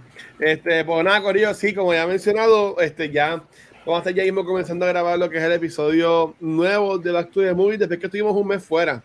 Todos estamos tan enamorados que San Valentín nos dedicamos a estar creando amor y no grabamos Back to the Movies en febrero, pero ya, ya volvemos acá en lo que es el mes de marzo. Este, así que, eh, habiendo dicho eso, este, chicos, ¿dónde los pueden conseguir? Comenzando con nuestra Amanda Waller, como dijo Chizo. Este, dímelo, manes.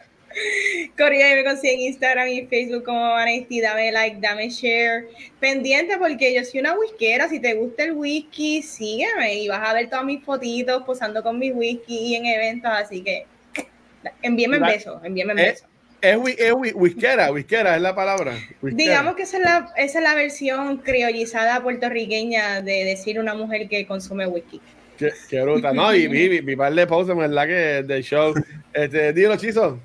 Mira, me consigue como el centeno en Onda Nelda, donde quiera que escuches podcast. Me consigue a mí en Chizo Comic en Instagram y Twitter. Chizo en Facebook. Ven, véndanse a Twitter en Chizo Comic. Que mira, el verdadero multiverse está en el wrestling. Ahora están todas las compañías cooperando.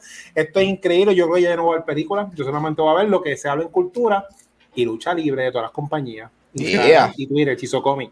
Ahí está, dímelo, Gabriel. Mira, ahí me voy a conseguir en todos sus media como Gabucho Graham. Hay muchos de los Oscars coming up, así que sorry, not sorry, it's my Facebook. I don't care. Bye. No, tú metes mano. Este, Corilla, a mí me consiguen como el Watcher en cualquier red social. Recuerden que a Secuencial nos consiguen en cualquier programa de podcast. Reiteranos si es en Apple Podcast o Spotify, nos pueden dejar cinco estrellas. También estamos en YouTube, que ya llegamos a los mil subscribers y, seguimos también creciendo ahí. También pueden seguir en Facebook, Instagram, Twitter, pero donde único nos pueden ver en vivo es acá en Twitch, donde esta semana cambiamos un poquito porque este, íbamos a grabar Nocturne el martes, pero no se grabó por un caso personal mío que pasé, pero nada, está todo bien. El domingo estuvimos en Matón de Extra Live, hoy vamos a grabar ahora Back to the Movie, ya grabamos Cultura, la semana que viene, que se supone que ya estamos otra vez en horario regular. Por ahora entiendo que sí. So, ya lo que es el domingo respondemos el nuevo horario, pero es verdad que gracias por eso. También nuevamente gracias a todo el mundo que estuvo siendo parte de lo que fue nuestro primer maratón de del año 2022. Ya como equipo tenemos 750 dólares for the kids y es lo que es, por ahí somos el equipo número uno de esto a Life 24-7 en cuanto a donativos y estamos en el top 100 de lo que va del año de Extra Life. Así que en verdad estamos empezando, nuestra meta este año ha llegado a dos mil dólares y entiendo que es súper viable, pues como hemos empezado. O sea, en verdad que, en verdad que gracias, gracias, gracias por eso, mi gente. Este, y ya, se va aquí en The Batman, así que yo la voy a ver mañana, eh, sábado, si Dios quiere, pero ya el jueves vamos a estar hablando sobre The Fucking Batman y ese grandioso After Query Scene que supuestamente tiene, que visto que también la gente se está quejando de eso. Pero nada, este, Vane, despídete esto, please. Corillo, hasta aquí otro episodio de Cultura Secuencial. Como dijo el Watcher, vamos a estar hablando la semana que viene de The Batman. Así que ustedes ready con los spoilers porque venimos con un episodio que vamos a desmenuzar al Cape Crusader en esta versión de Matt Reeves. Así que ustedes ven ready, que nosotros venimos ready y la película no es perfecta, pero eso es lo bueno, porque vamos a hablar de todo lo que nos gustó, lo que no nos gustó, qué cosas se pueden mejorar, pero lo importante es que es otro episodio de DC y el Watcher tiene que hablar de esto. yes, ahí está. Llegamos, mi gente, gracias.